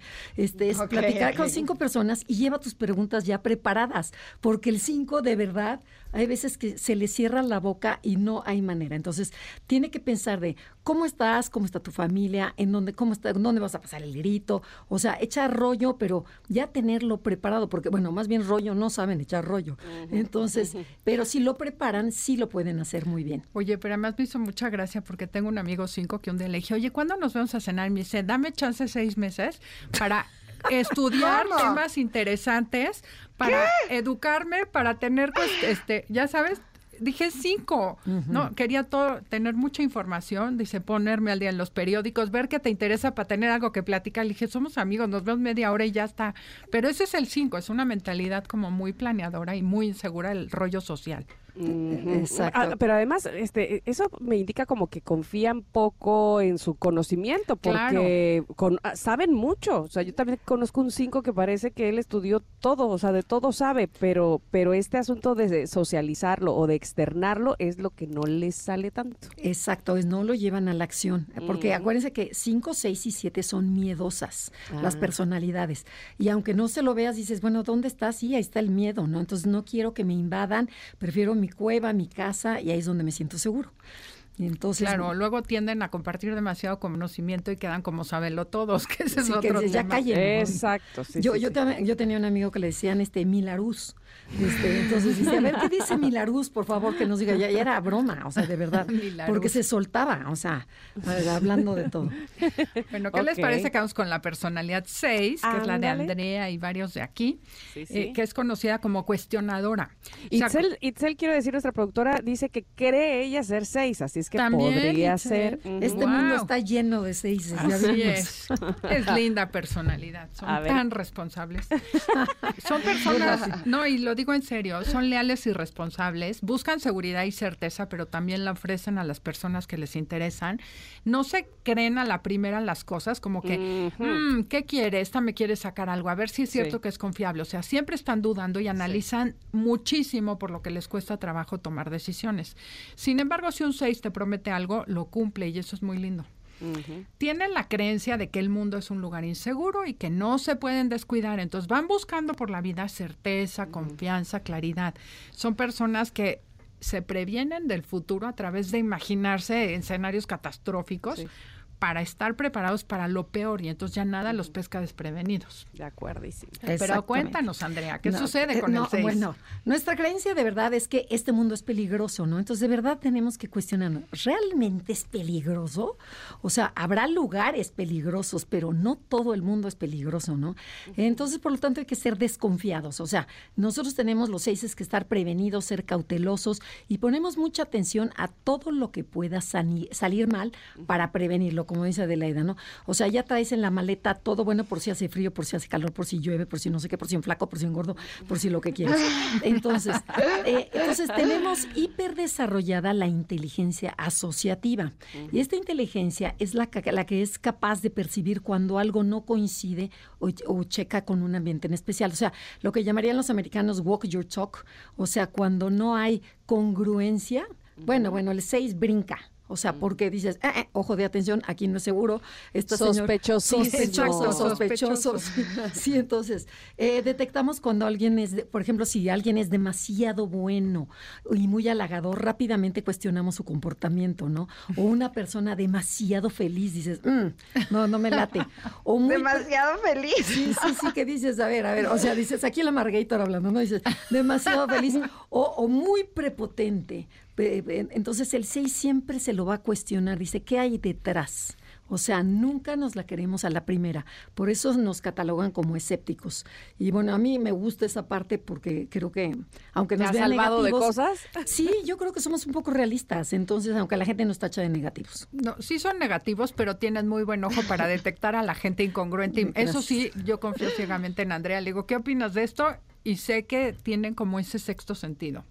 Por supuesto, dominan los dos primeros métodos de- del, del sistema paz, pero viven ahí. Entonces, por ejemplo, el primero, el problema es que exageran mucho en pensar todos los escenarios y pueden caer en parálisis por sobreanálisis, que ese es el tema. O sea, piensan tanto y están tanto en el pensar que qué opinas de esto y qué pasa de esto y si pasa al otro, o sea, viven ahí. Como que les cuesta trabajo meter segunda e irse al segundo paso, que es, ah, lo digo yo, analiza, ¿no? Analizar, pero analizar con un enfoque diferente y un marco de referencia distinto, que sería, no siempre pienses que todo va a salir mal. Entonces, primera pregunta que se tendrían que hacer, cuestiona tus marcos de referencia y ve qué tan confiable es tu mensalidad catastrófica. ¿Cuántas veces en el pasado se cumplieron tus profecías negativas? Y pregúntate si no son tus proyecciones o tu miedo o tu angustia. Y otra pregunta, sobre todo en cinco años, esto que me preocupa tanto será tan importante, realmente es tan importante que me angustie y tenga esta ansiedad que me mata. Mm. ¿Dentro de cinco años será importante? Este es el análisis. Pero, y después el, el paso 3, que es llevarlo a la acción, es lo más importante para el 6, ¿no? Pasar de la mente a la acción. O sea, te dice, no te preocupes, ocúpate. O sea, déjate estar pensando arriba en la cabeza y plásmalo en la acción. Y esto es bien importante que los 6 lo entiendan, porque eh, el miedo desaparece, porque el miedo es nuestro mayor problema. O sea, ese es lo que nos mata. Así como a otro la vanidad, a otro la pereza, al 6 su problema se llama miedo. Y la creencia es está, todo mundo es peligroso. Entonces, aquí el plan de acción, ya no hagas planes, ya tienes demasiados, pasa a la acción. Y cuando pasa a la acción, por supuesto que el miedo desaparece y la angustia. Entonces, lo que les decimos a todos los, a todas las personalidades 6, muévanse, muévanse, cambien de centro de inteligencia, porque va a cambiar la perspectiva y lo vas a disfrutar muchísimo más. Perfecto. Oiga, pues tenemos cinco minutitos para abordar el 7. ¿Será que nos da tiempo? Sí, claro. Eso, apuramos, por pues, supuesto. entonces vamos al 7, que es la personalidad conocida como optimista. Así es, y obviamente son alegres, flexibles y muy innovadores. Tienen, a diferencia del 6, que son negativos, estos son los optimistas. Tienen la creencia que el mundo es un lugar lleno de posibilidades. Imagínate que lo ven como un banquete y hay que aprovechar a probar de todo. Aprovechan esas oportunidades mientras se puedan. Tienen miedo a la carencia al futuro, pero la previenen planeando maneras de pasarla bien y tener experiencias positivas. Y son justo lo contrario. ¿No? El 7 siempre planea escenarios positivos, pero tiende a seguir planeando. O sea, fíjense cómo están en la cabeza. Y la atención de todos los siete es este, estar en todas las posibilidades y opciones, o sea, que no me pierda de nada. O sea, aquí el FOMO se da a todo lo que da, ¿no? O sea, eh, y ahí es donde me aloco, porque quiero ir a la fiesta, al cóctel, al, al, al velorio, a la- al, al concierto, a, a todo lo que quieran, y este, y ahí es donde empiezan a perder piso. Y pensaríamos que estas personas no sufren de estrés, ¿no? Porque viven muy felices.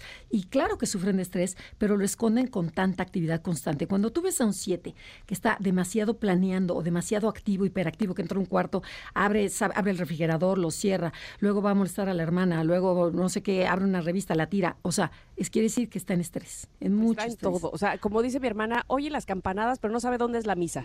Él quiere ir a Está todos lados. buenísimo, está buenísima esa frase. Muy bien, pues así es el Exactamente. 7. Ok. Ok, entonces eh, los pasos son, piensa, en vez de pensar en el futuro, el 7 tiene que preguntarse, ¿qué estoy evadiendo de mi situación presente? ¿Qué es lo que yo no quiero ver? ¿Por qué tanta actividad? O sea, ¿qué me da miedo? ¿Ok? Y bueno, el segundo paso es analiza. Aprovechando que viven en el futuro, tiene que aprender a ver las consecuencias negativas de, ese, de esa impulsividad en el futuro. Por ejemplo, el papá de una alumna lo corrieron del trabajo, le dijo a su familia que se había ganado un premio No. y se, te lo prometo, se los llevó a Europa y cuando regresaron les confesó que era su liquidación. No. En serio, lo te mato. lo prometo, exacto. No, no, no. Caso de la vida real. Ah. Entonces, total, ahorita me voy y ya luego consigo chamba. Entonces, lo que tiene que hacer el 7 es decir, detente y antes de salir corriendo, piensa qué va a suceder en ¿Te un futuro. imaginas? No, bueno. No te ves a cinco años, pregúntate en un año o en seis meses qué va a suceder, cómo va a impactar esto a mi vida, esto que estoy queriendo hacer aquí, porque son como de ahorita lo quiero hacer y no lo piensan, no meditan y no reflexionan. Y bueno, el ¿cuál es el Y tercer el siguiente paso, que es el más importante, es disciplina y compromiso. Mm. Son las palabras clave para un 7, para esta- estas personas tan optimistas. Y ahora sigue este plan, ¿no? Entonces, siempre ten en mente el futuro maravilloso que tendrás si, si hoy no dejarás de llevar, o sea, no te dejes llevar por este impulso momentáneo, pero si llevas una disciplina de orden, de qué vas a hacer, en- entonces vas a lograr muchas cosas. Y creo que ya acabamos rapidísimo Ya, para que lo bien, Lo lo logramos. logramos, perfecto. Y aparte nos quedó muy, muy claro cómo son cada una de las personalidades y qué se requiere para que no entren en estrés. De verdad, muchísimas gracias. Oigan, ¿dónde más las podemos localizar? Díganos todo. Ah, eh, todos los sábados a las 12 del día, aquí en 102.5. Y esta semana tenemos una súper invitada. Va a estar Lorena? Ochoa, ¿no? Ah, sí, vamos a, vamos a analizar a, a la, la- personalidad de Lorena Ochoa. Y algo muy importante, también empezamos cursos la semana que entra, entonces todavía hay tiempo de, de que, se, de que se inscriban. Empezamos con Enneagrama Conócete de primer nivel, para la gente que quiera saber y conocer su personalidad. Bueno, ya hay manera de inscribirse. ¿A qué número? Eh, 56 18 49 9663. Y si no en redes, Enneagrama Conócete, Instagram y Facebook. Perfecto. Oye, ¿qué, qué eh, personalidad es Lorena? ¿Uno o tres? Ay, sí, ya, ya estoy ahí visualizando. estamos en esas. Eso vamos a descubrir. Vamos a ver, ok, el sábado. Muy bien, a las dos, muchísimas gracias por haber estado con nosotros como cada miércoles. Gracias. Tenemos más, ¿verdad? Sí. Sí, bueno, es que les queremos decir que ustedes conocen la banca responsable Santander. Les cuento que en su compromiso con la niñez de México, Banco Santander lleva casi 30 años colaborando con organizaciones dedicadas a mejorar la calidad de vida de niñas, niños y adolescentes también en desventaja social y económica. Por eso fundaron el Fideicomiso por los Niños de México, todos en Santander, con el que financian proyectos dedicados a mejorar su salud, educación y nutrición, beneficiando hasta hoy a más de 30 mil niñas y niños y adolescentes mexicanos. Por eso entra a la sección de banca responsable en santander.com.mx y conoce más de las maravillas que están haciendo. Vamos a ir a un corte, pero volvemos con la tercera hora de este programa. Viene Stevie de TV, que nos tiene tomatazo y también Stevie de TV Award. Van a esto está muy bueno. Somos Ingrid y Tamara y estamos aquí en el 102.5. Regresamos. Es momento de una pausa.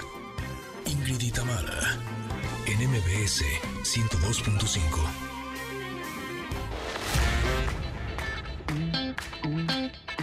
Ingrid Tamara, en MBS 102.5. Continuamos.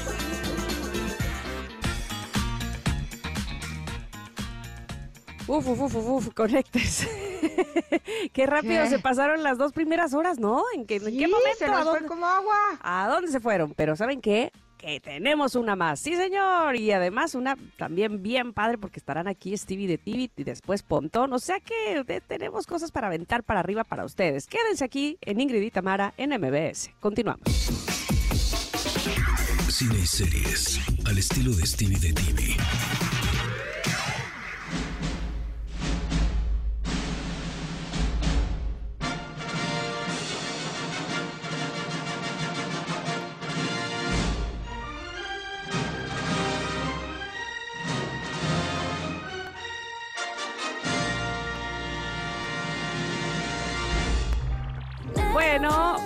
Hoy como es eh, miércoles de música que escucha la chaviza, estamos escuchando a Zui.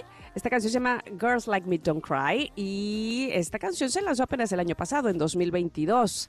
Y hablando de Chavisa, aquí está Stevie de TV. ¿Cómo estás, Stevie? Bienvenido. Me encantó lo de Chavisa. Muchas gracias. muchas gracias. Obvio. Oye, Stevie, cuéntanos, por favor, porque tienes muchas cosas que recomendarnos y queremos, además de todo, saber cuál va a ser el Stevie de TV Award del día de hoy y el tomatazo. Exacto, porque sí tenemos esos dos el día de hoy, pero arranquemos con la que podría ser la mejor serie mexicana de este año ah, ¿de plano? Sí, ya de plano, ya. Es que la, la, calidad, las actuaciones, el drama, la intriga es, es inigualable. Y estoy hablando mm. de La Viuda de los Jueves, que estrena mañana en la plataforma de la N, una miniserie de seis episodios que está impresionante. Está basada en una novela Argentina, de Claudia Piñero, exactamente, que, decidieron adaptar para México y, tiene un elenco de locura. O sea, con el elenco podríamos volvernos locos, pero aparte de la historia, está Irina Suela, está Omar Chaparro, Omar Chaparro en el papel de su vida, tenemos a Mayra Hermosillo, tenemos a Suria Vega, Juan Pablo Medina. ¿De qué va esta historia? Nos lleva a un lugar exclusivo, un, un lugar residencial lujosísimo que se llama Los Altos de las Cascadas, donde viven varias familias que entre ellos son amigos, estoy haciendo comillas porque pues se, se, eh, se dicen cosas en sus espaldas, la puñalada traicionera, todo eso, pero también resulta que en el primer episodio nos dicen que tres miembros de este lugar residencial, tres miembros fallecen, no sabemos quiénes, y, poco a poco, conforme van avanzando los episodios, vamos a ir descubriendo quién es y las razones por las cuales, y todo esto va a destapar la cloaca de secretos, de mentiras, de, de intrigas, les digo, es, es, es, apasionante. Suria Vega es, o sea, si de por sí tenemos a Irena Suela y Cassandra Shangerotti, que son las top, top, top, pero Suria Vega les dice, quítense que ahí les voy, y se roba la serie con un, un personaje políticamente incorrecto, una mujer que dice eh, pasivo-agresivamente las cosas de, ay, qué bonita te ves, estás gordita, ¿verdad? Cosas así. Ay, impresionante. Es, es, adictiva. Empecé a ver un episodio de quiero más, quiero más, quiero más. Y lo bueno es que mañana se estrenan los seis episodios de Las Viudas de los Jueves. En jueves se estrenan Las Viudas de los Jueves para que la disfruten, para que la vean. el nivel de calidad es impresionante. Humberto Hinojosa, a quien hemos visto por películas como Oveja Negra o, o justamente la serie de Luis Miguel, él es el que adapta, dirige y produce esta serie. Calidad total, el, de, los, de la mejor producción que he visto en el país. No se la pueden perder. Me encanta. ¡Qué orgullo! ¡Qué orgullo! Sí, sí, sí. Tuvimos a Suria hace poco aquí ah, y este para, para hablarnos de esta serie y ella, eh, así como tú, decía, es bueno, el, el, subidón de mi vida haber actuado no solamente con este cast, sino con este director y la historia los va a atrapar del inicio al, fin, lo cual me encanta que salgan los seis episodios al mismo tiempo, es decir, este que los tengan abiertos todos, porque así nos lo dijo, nos lo advirtió. que, todo esto envuelto en el snuff de vivir en una, eh, digamos, este sociedad de, clase muy, muy alta, este, pero que debajo de esa envoltura, híjole, había demasiadas cosas por descubrir. Así es que lo quiero hacer ya, lo quiero ver ya, pero esto es mañana, ¿verdad? Es mañana, es nuestro Succession, nuestro Succession tenemos para, no, hombre, ya, me ganó. a partir de mañana y tengo una entrevista, platiqué con Omar Chaparro y, eh, y esta actriz, la gran actriz Irene Azuela, sobre justamente qué le, qué le llamó la atención de trabajar en este proyecto. Y esto nos cuenta. Fíjate que a mí me invitó a, desayunar Beto Hinojosa en un restaurante en el sur de la ciudad. Me contó el, el libro, yo no había leído la novela pero antes de leer la novela, antes de leer los guiones, con, el, con simplemente observar la visión de, de Beto, lo que quería hacer, le dije que sí. Y una vez que leí, empecé a leer el primer capítulo, dije, qué bueno que dije que sí, esto está escrito divinamente, va a ser, va a ser un viaje. Y lo fue. Y lo, sí, sí, sí, sí, A Malinalco. A Malinalco. A ti, ¿qué justamente fue lo que te dijo? Necesito estar, necesito interpretar a este personaje. Em, Independientemente que sabías que iba a ser tu esposa. Aparte, aparte, obviamente. O sea, es que me dijeron Omar Chaparro y yo dije, con los ojos cerrados. Como Gloria Trevi con Andrade. Vámonos. Pues aquí el señor tuvo la osadía de pensar en nosotros dos y cuando a mí me dijo que iba a ser Omar, pues yo la verdad dije, pues conozco poco su carrera, pero vámonos, órale. ¿Quién es? ¿Quién es? Ese es Chaparro. Omar Chaparro. ¿Ramones? ¿Sí? Em, pero sí, era una invitación deliciosa a entrar en una, una relación muy lúdica, eh, muy eh, manipuladora también, de, de provocación constante. Ahorita lo sigues haciendo. Ah, el coqueteo estuvo bueno, ¿eh? Estuvo buenísimo, estuvo buenísimo. Omar Chaparro es un villano, pero qué gran villano. Ahora sí, quítense todas las ideas que tienen de Omar Chaparro y disfruten de su gran trabajo. Muy bien dirigido, entonces. Muy bien dirigido, muy bien dirigido. Así que recomendaciones. Estuvo a punto de llevarse el Stevie Award, pero luego les diré por qué no se la llevó. la que se la lleva se lo merece más. Pero bueno, eh, justamente el lunes que tuve la fortuna de estar con ustedes, platicamos de los premios Ariel y les conté justamente que El Norte sobre el Vacío se llevó eh, el premio a Mejor Película y Alejandra Márquez Abella e, er, es la directora y tenía una nueva producción, estrenaba una película justamente este viernes a nivel mundial, su debut como directora en inglés dirigiendo a Michael Peña y a Rosa Salazar. La película se llama A Millions Miles Away o Millones de Millas Lejanas, que nos presenta la historia real de José Hernández, un eh, hijo de migrantes mexicanos, sus papás recolectaban fruta en California y él tenía el sueño de ir a las estrellas y lo logró luchando para entrar en la NASA con su inteligencia, con su, con su perspicacia, logró entrar a la NASA, NASA y logró llegar al espacio. El primer mexicano que llega al espacio es la historia, nos lleva a los años 70, a los años 80, a los 90, justo esta lucha por, por, por él de, de no, no, no detenerse nunca. Y a pesar de que suena a la típica biopic, película biográfica,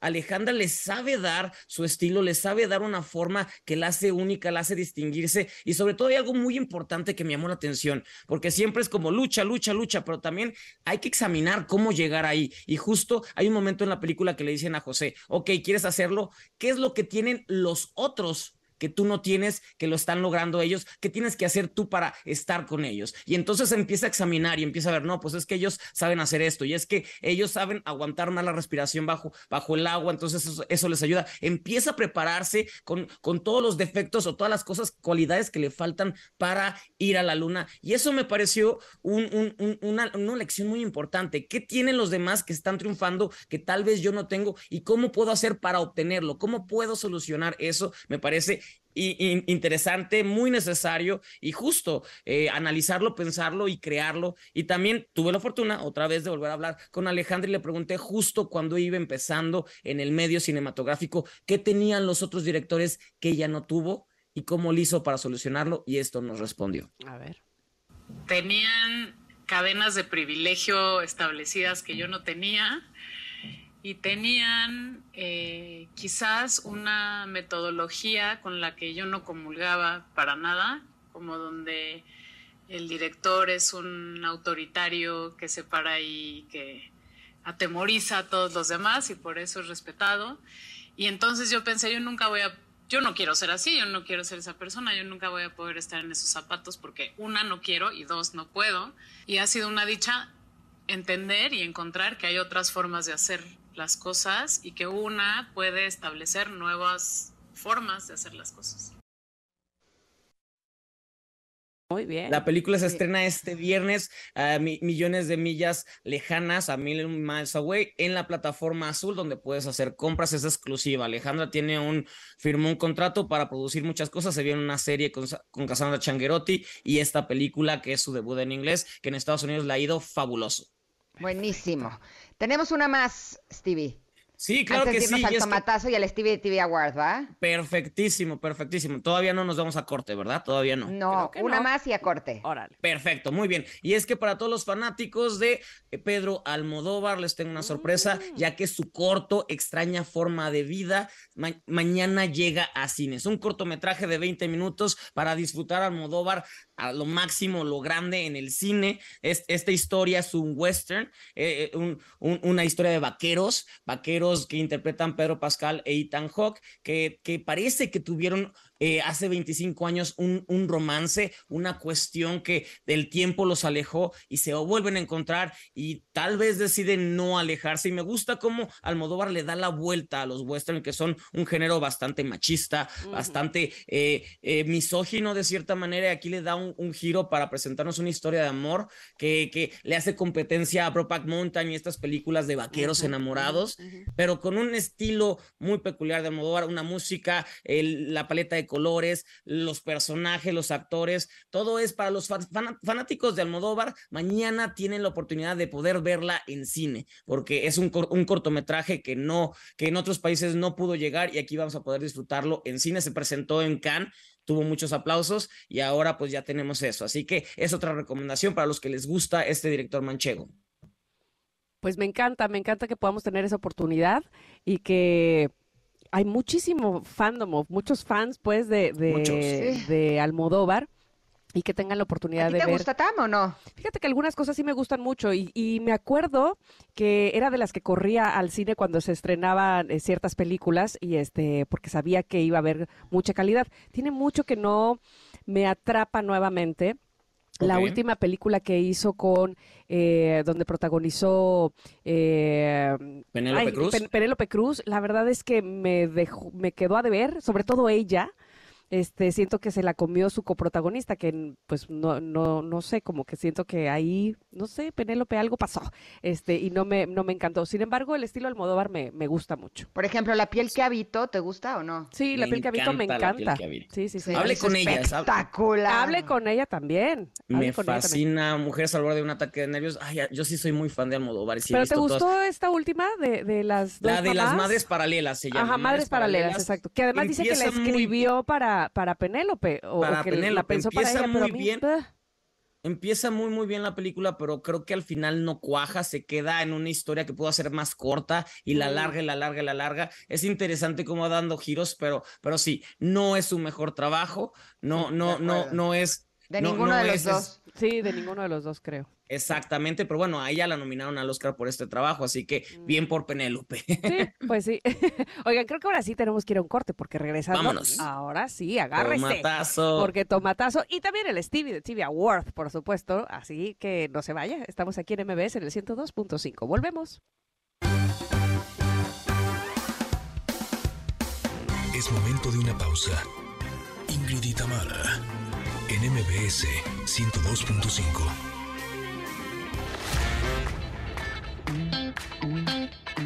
Ingrid y Tamara, en MBS 102.5. Continuamos. Estamos escuchando La La de Mike Towers. Esta sí es una canción nuevecita del 2023 y seguimos platicando con Stevie de TV sobre recomendaciones de cine y series. Ya nos recomendó Las Viudas de los Jueves, también A Million Miles Away. eh, película de Almodóvar, Extraña Forma de Vida, pero vamos con el tomatazo y tengo miedo. Tengo mucho miedo. ¿De qué va? Vamos ver, a ¿quién- descubrirlo. ¿Quién es? El tomatazo es para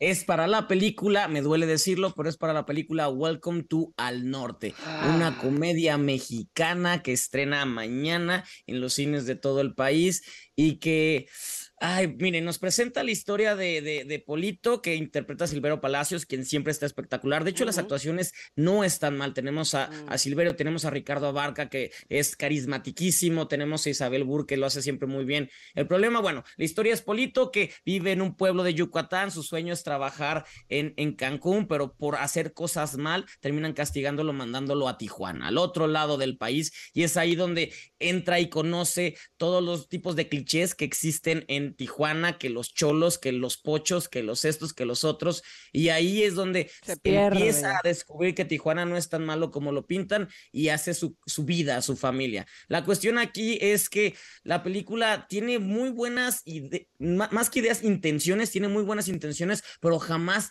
logra empatizar, jamás logra hacernos pasarla bien, reír, que es una comedia, tenemos que reír cuando es una comedia, Claro. jamás logra eh, sacarnos esa carcajada y está plagada de estos clichés que en cierto momento hasta podrían ser un poquito racistas, porque también él, por ser yucateco, todo el rato se la pasa diciendo bomba y todas estas cosas que dices, ah, ya no estamos en los 90, ya no estamos en ese tipo de, de, de ideas que tenemos Exactamente, y, y, y se queda ahí, la, la película no ofrece nada nuevo, no nos dice nada, se olvida en cuanto terminas de verla y, y todo se resuelve de una manera bastante eh, sencilla, sin, sin complicaciones, no le pensaron, no le pensaron y digo, si el cine es caro pagar para ver algo que realmente no cumple con muchos estándares de calidad y lo digo porque me duele, porque quiero mucho a estos Claro. actores, pero no cumple con esos estándares, pues mejor no. Yo creo que ahí no. Esta película, no, a menos que estén buscando algo que no los haga pensar en absoluto, pues pueden ir a verla. Pero de lo contrario, pues no es la, la recomendación. Entiendo que, que hubiera sido muy interesante este paso por diferentes estados de la República y lo que de por sí ofrecen de, riqueza en los acentos, en las costumbres, pero a lo mejor tratarlo tan burdo, tan al pastelazo, es lo que hace perder la, eh, pues la gracia en todo caso, ¿no? Que este, de- Exacto. no sé, la- lo- los yucatecos tienen una gracia natural sin tener que caer en el cliché, ¿no? Por ejemplo. Entonces sí, entiendo un poco lo que dices. Es una pena porque, como bien dices también, son excelentes actores. Entonces, bueno, pues ahí faltó, faltó. Pero ahora totalmente. tenemos el Stevie the TV Award. Venga. Ladies and Gentlemen. El Stevie de TV Award es para Es para la película chilena El Conde, que estrena este viernes en la plataforma de la N. ¿Qué es El Conde? El Conde nos presenta de una manera bastante eh, burlona una idea de que el dictador, el horrible dictador Augusto Pinochet, chileno, no es nada más una horrible persona, sino además es un vampiro de 250 años. Entonces, en forma de, burla, que es, me parece mucho a, los mexicanos, los mexicanos nos burlamos de las cosas que nos duelen para salir adelante. Entonces, aquí Pablo Larraín, uno de los directores más importantes a nivel eh, eh, internacional, decide burlarse de un hecho que sigue lastimando al país, a Chile, a Latinoamérica, eh, que, que, que, un, hecho que provocó muchísimas muertes y muchísimas pobrezas, pues bueno, aquí decide darle la vuelta y presentarnos ah, de manera patética a él y a todos los miembros de su familia qué sucedería si él fuera un, un vampiro y qué sucedería si podemos señalarlo, si podemos ser, si podemos burlarnos, si podemos destazarlo de muchas maneras. Y esto es, es un guion inteligente a morir. De hecho, ganó en Venecia el fin de semana, el sábado, ganó el premio en Venecia a mejor guion porque es espectacular lo que estamos viendo, además de que todo, toda está hecha en blanco y negro, con unas actuaciones impresionantes, con una dirección de cámara, luego hace homenaje a clásicos del cine como Joan Arc, cuando la vean van a entender a qué me refiero, pero la película nunca deja de sorprender, nunca deja de, arriesgarse, nunca deja de ser este tan cínica, tan atinada, tan, tan ácida. Y eso es lo que, lo que aplaudo de, de este filme, una película que exige, pero que también te, te entrega todo. Y por eso quiero que conozcan El Conde. Se estrena en la plataforma de la N y están apuntándola para que esté presente en la temporada de premios 2024. Tiene todos los elementos para cumplirla, tiene todos los elementos. Tanto así. ¡Wow! ¿Cuándo se estrena, dices? Se estrena este viernes. Está ya en Cineteca. En la Cineteca están en una sala porque quieren obviamente tener la oportunidad, pero se estrena en la plataforma de la N el viernes y en verdad necesito que la vean cuando descubran todos los giros de trama de y todas las sorpresas que trae este este vampiro patético triste que es Augusto Pinochet, van a van a decir, "Wow, eh, sé que hay muchos chilenos que están enojados o consternados con la idea, pero también es momento de tomar la historia, burlarnos de ella, decir, tú no nos vas a ganar, tú no nos vas a seguir este, eh, manipulando o, complicando la vida, sino nosotros vamos a burlarnos de ti. Y eso es un poco la idea que nos presenta eh, Pablo Larraín con esta película, El Conde. Gran película, gran, gran película. Perfecto. Me encanta porque vamos a tener algo buenísimo para el fin de semana. Sí, e, esa y las viudas. Esa y las viudas. Y las viudas, exacto. Bueno, bueno, no hay que pues salir de casa. Exacto. Yo no voy a hacerlo. Bueno, nada más este, que, me traigan mi pozole. Ay, sí. Exacto. y celebramos y todo. y ya. listo. Ay, Stevie, qué gusto como siempre haberte escuchado y tenerte con nosotros esta semana dos veces, lo cual me hizo muy feliz. Te esperamos la próxima semana, el miércoles. ¿Y dónde más? Eh, eh, en, las redes sociales, arroba Stevie TV, donde siempre estamos dando lata. Eso, nada de lata. Gracias, Stevie. Hasta luego. Hasta luego. Bonito día. Igualmente, oigan, ustedes saben que como mujer pues tienes derecho a vivir tranquila, ¿no? Y conocerte mejor te va a ayudar a lograrlo. Y es importante tomar medidas a tiempo para resolver cualquier anomalía en tu estado de salud. Así es, si tienes más de 20 años, el perfil hormonal completo Q45 identifica descompensaciones hormonales y de tiroides.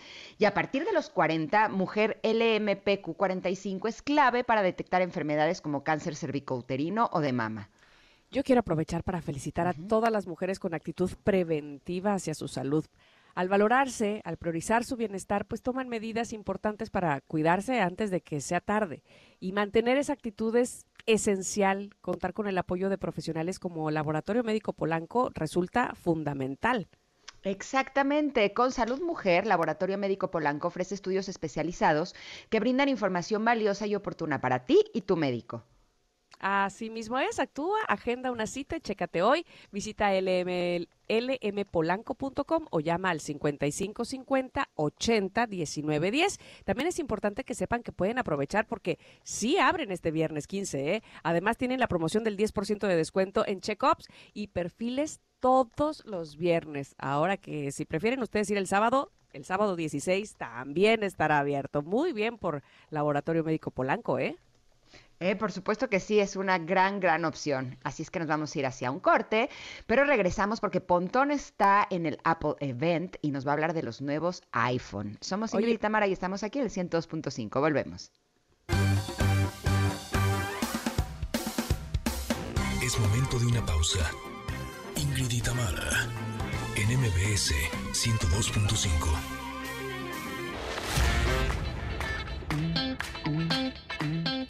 y Tamara en MBS 102.5. Continuamos.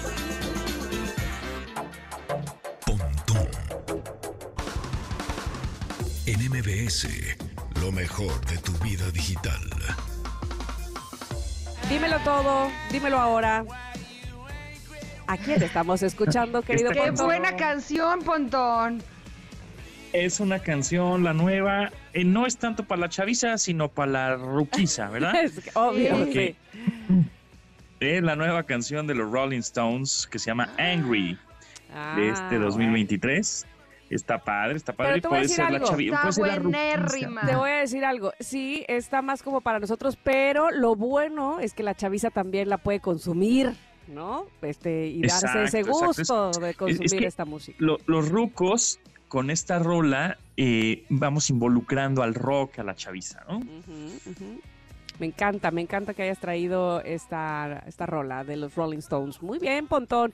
Y apenas me hablas, ¿no? Porque estuviste en el Apple Event. Cuéntame, cuéntanos. Exactamente, ahora sí, ahora sí traigo la información certera, sí. precisa y oficial del. Apple Event que se llevó a cabo el día de ayer, martes 12 de septiembre, en el Apple Park en Cupertino, en la ciudad de Cupertino, aquí en California, que es muy cerquita de San José, cerquita de San Francisco. Bueno, pues ahí fuimos al Steve Jobs Theater, el teatro de Steve Jobs, em, obviamente pues le ponen ese nombre homenajeando a su cofundador, al cofundador de Apple, Steve Jobs, que murió ya hace algunos años. Y bueno, pues ahí es un auditorio que le caben mil personas. Sale Tim Cook al escenario, el que dirige la compañía, diciendo: Hola, bienvenidos, muchas gracias que están aquí. Padrísimo verlos a todos. Vamos con el video, ¿no? Y entonces sueltan el video en el cual este pues ya anuncian los iPhones, ya anuncian los, los relojes inteligentes Apple Watch y nuevos iPhone. A ver, y ya, bueno, es como una hora y media más o menos de, de video, lo terminamos de ver, muy bonito. También eh, hicieron un pequeño sketch ahí muy interesante. Eh, sobre, y muy divertido también, que está, es, eh, como que una actriz toma el papel de la madre naturaleza y entonces está exigiendo un poco como, pues, oigan ustedes, ¿qué están haciendo por el medio ambiente? No, no, pues estamos reduciendo este, emisiones y todo es reciclado y 100% reciclado este, este nuevo reloj, Series 9, y, y, este, ya no estamos, y estamos generando eh, energía limpia con un parque de paneles solares también aquí cerca de California, en, en el estado de California, etcétera, ¿no? Entonces, bueno, un sketch ahí que está en YouTube para que lo puedan ver, está muy divertido. Este, pero bueno, con respecto a los teléfonos, ¿no? Los iPhones, ¿cuándo salen? Cuando salen, salen el 22 de septiembre los teléfonos aquí en México. Eh, ¿Cuánto cuestan? La nota es que son más baratos que la generación anterior. Eso Así es, me o sea-. Entonces, ¿de qué se trató la vida? Sí. A ver. ¿Y eso por qué? Así o sea, no quiere decir que sean peores. Así es. No, para nada, no, no, no, al contrario. ¡Qué buena son noticia! mejores, tienen mejor, mejor bueno procesador, me mejores esperé. materiales, son de titanio. ¿Viste? Eh, muy bien, muy bien. Bueno, pues justamente van a- salen más baratos, eh, alrededor entre 1.500 y 2.500 pesos más baratos o menos costosos, como lo quieran ver, ¿verdad? Este que la generación anterior, que la, cuando salió el iPhone 14, este iPhone 15, iPhone 15 Plus, i- iPhone 15 Pro y iPhone 15 Pro Max. El, el 15 es de 6.5 pulgadas, al igual que el Pro, y el eh, Plus es de 6.7 pulgadas, al igual que el Pro Max. O sea, es el, el, digamos, el tamaño mediano y grande. El mini ya queda totalmente este, des- descontinuado, ¿no? Desde hace tiempo. Bueno, desde hace el año pasado ya no lo sacaron. Y el mini. iPhone, por ahí salió un iPhone 12 mini y un 13 mini, pero pues no, como que no tuvo mucho, mucha popularidad. no se vendieron mucho. A la gente le gusta el tamaño grande, mediano y grande. Bueno, Exacto. ¿Y cuáles son las diferencias? Las diferencias, número uno y sustancial, es que el puerto cambia, que ya lo habíamos mencionado, eso es por una presión ahí que hubo con la Unión Europea diciendo tus teléfonos deben de cambiar el puerto de carga a USB tipo C, quitar el Lightning, ¿no? O el, cable pro- propietario que Apple tenía. Ya se va ese cable y llega un nuevo puerto llamado USB tipo C, que bueno, ya ese USB ya lo conocemos en varios dispositivos, otros teléfonos, eh, laptops, iPads, eh, tablets, etcétera, ¿no? Bueno, pues el iPhone ya, el iPhone 15 ya cuenta con este puerto. ¿Eso qué quiere decir? Que posiblemente sea más compatible con todo lo demás. Le puedes conectar un disco duro, le puedes conectar un mouse, un teclado, un, este, un control, ¿no? Un control, un mando para jugar videojuegos, este, etcétera, ¿no? Ahora, aquí hay una diferencia importante. No es el mismo USB-C que tiene el iPhone 15 y el iPhone 15 Plus que el iPhone Pro y Pro Max, ¿ok? Son diferentes puertos. A ver, porque, a, ver, espérame, espérame. Es que una cosa era tener como el cable del iPhone, llámese 5, 6, 7, 8, 9, 10, 14, 13, lo que sea, ¿no? Era el cable del iPhone. Sí. Y ahora ya el 15 Plus y el 15 Pro Max, no, es que el mío no es así. Oh, que la canción, entonces qué relajo. Ah, o sea, para, para, términos prácticos y usuario final y hacerlo muy fácil, los cuatro tienen el mismo puerto y con los cuatro podrías este, tener el mismo cargador, digámoslo así. Exacto. Sin embargo, si te quieres clavar un poquito más en la textura y quieres ponerle un disco duro para, no sé, para capturar imágenes en alta resolución, con el Pro Max o, tiene, o quieres conectarle algún control de videojuegos, solo se va a poder hacer lo más probable, porque todavía no lo pruebo al 100%, eh, con el Pro y Pro Max. Con los 15 y 15 Plus, no, porque es un puerto USB de carga, eh, o de, es menos rápido, pues, ¿no? Es un, es un puerto USB de generaciones anteriores. Entonces no le vas a poder conectar un disco duro, por ejemplo. Pero bueno. Esas son cosas un poquito cuál es la diferencia con el Pro, el Pro Max y el Plus? A eso voy, justamente. El, el iPhone 15 y 15 Plus eh, lo vamos a distinguir primero porque son los teléfonos que tienen dos cámaras eh, principales, ¿no? Dos cámaras en la parte trasera, que son como una fichita de dominó, digámoslo así. Y la diferencia ahora entre eh, S15 y 15 Plus con las generaciones anteriores, 14 y 14 Plus, es que tienen esta isla dinámica, esta Dynamic Island, que es esta capsulita en la parte de arriba del display, de la pantalla negra, en donde tú puedes tener diferentes aplicaciones en segundo plano y te está diciendo en tiempo real pues los marcadores de algún juego de fútbol, el, vuelo del aeropuerto en el que vas, este, eh, la música que estás escuchando, etcétera, ¿no? Ese, esa es una diferencia y la diferencia del puerto USB-C y además que trae el chip o el procesador de las versiones Pro y Pro Max pasadas, o sea, el A16 Bionic, digamos, ¿no? Ahora, Pro y Pro Max iPhone 15.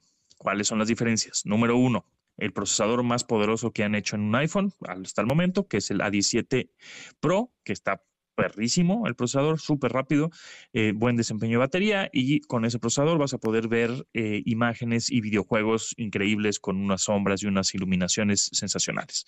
Y bueno, después, eh, puerto USB rápido o USB-C rápido. Y después, en las versiones Pro y Pro Max, además de tener una, tres cámaras, que son los que vamos a identificar con tres cámaras principales, el, el eh, uno de ellos, el Pro Max, que es el, digamos, tope de gama, tiene un zoom óptico de 5X, es decir, vas a poder tomarle fotos a, alguien en un concierto, en un estadio de fútbol o un estadio, lo que quieras, deportivo, pues, un, acercamiento un poquito pues, más allá ¿no? de lo que estábamos acostumbrados con 5X o 5 aumentos de zoom. Eh, y después, otra diferencia importante es el botón. Es un botón nuevo que acaban de ponerle arribita de los botones de subir y bajar volumen, que es el botón de acción, así se llama. Es un botón de acceso rápido, cosa que el iPhone 15 y 15 Plus no lo tiene. Todavía conserva el switch, este switch que tienes en la parte lateral izquierda, que subes y bajas como para silenciar el teléfono, ponerlo en vibrador o en vibración, perdón, este, este, o en silencio, etcétera, ¿no? Entonces, eh, el, iPhone Pro y Pro Max, eh, iPhone 15, ese tiene un botón de acción que tú lo vas a poder personalizar para este, cualquier tipo de app, ¿no? Puedes aprender y apagar la linterna, puedes eh, poner la nota de voz de manera inmediata, puedes igual poner la cámara de video, de fotos, de selfie, también de acceso rápido, por ejemplo, o algunos atajos. Entonces, y además está hecho, el Pro y Pro Max están hechos de titanio, entonces, más resistente, más ligero y creo que mi favorito es el color gris y van a salir este 22 de septiembre a un precio pues menor que la generación anterior.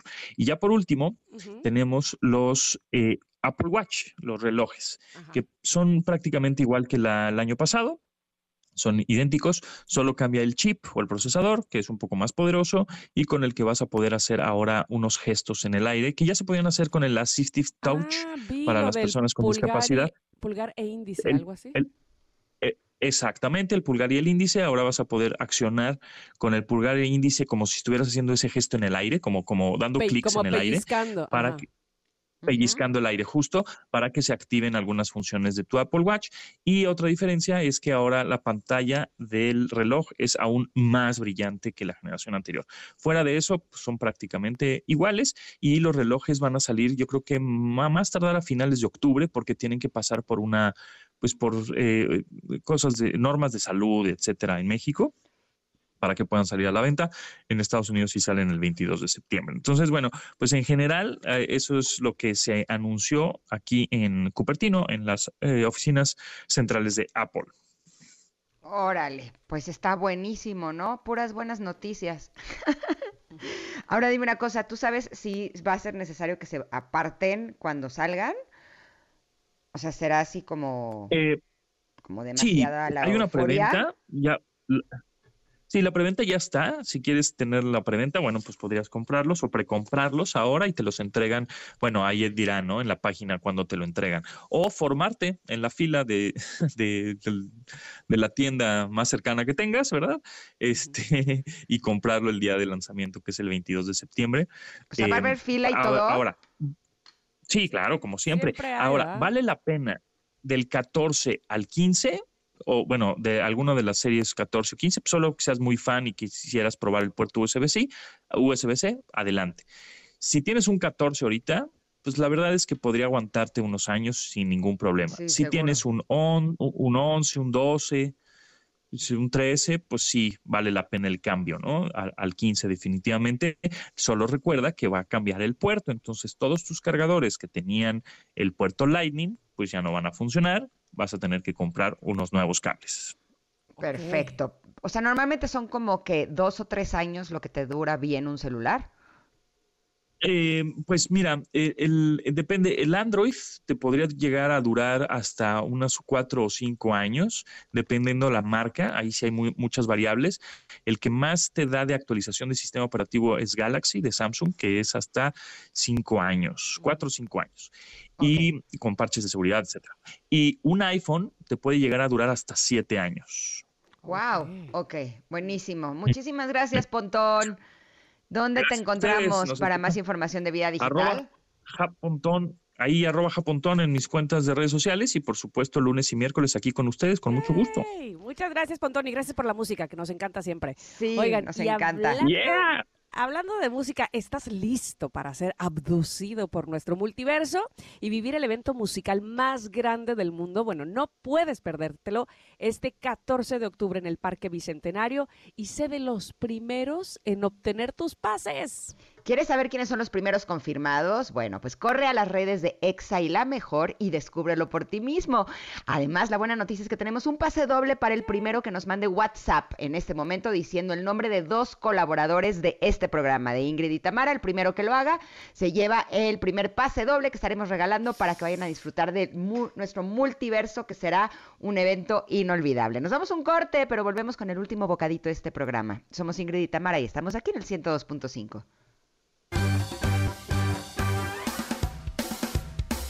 Es momento de una pausa. Ingrid y Tamara, en MBS 102.5.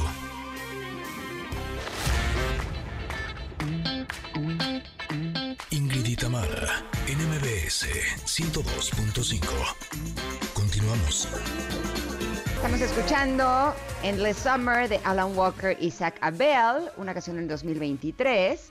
Y ya estamos a punto de acabar este programa, pero no sin antes compartirles que estamos muy contentas porque ya viene el icónico concierto sinfónico de Fundación MBS Radio.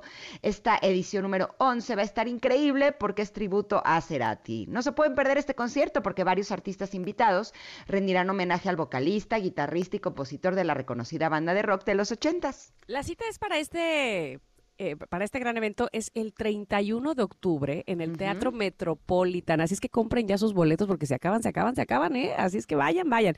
Y entren ahora mismo a Ticketmaster Compren sus boletos porque solo habrá una fecha. No se pierdan la oportunidad de revivir éxitos como de música ligera y signos con grandes artistas invitados. Sin duda se lo van a pasar genial, maravilloso, estoy segura de eso. Agradecemos muchísimo que hayan estado con nosotros este día, miércoles. Espero que lo hayan pasado tan bien como nosotras al hacer este programa. Gracias a nuestro equipo, Mario y Luis, que estuvieron en la operación, Monse y Nayeli en las redes sociales, Mariana, por supuesto, en los teléfonos, e Itzel López en la producción. Se quedan en compañía de Manuel López San Martín con la información información más relevante del día. ¿Nosotras? Nos esperamos mañana aquí mismo de 10 de la mañana a la 1 de la tarde. Que tengan una feliz tarde y gracias. Bye. Bye bye. Gracias por acompañarnos. Aquí te esperamos en la siguiente emisión de Ingrid y Tamara en MBS. Cuídate y sé feliz.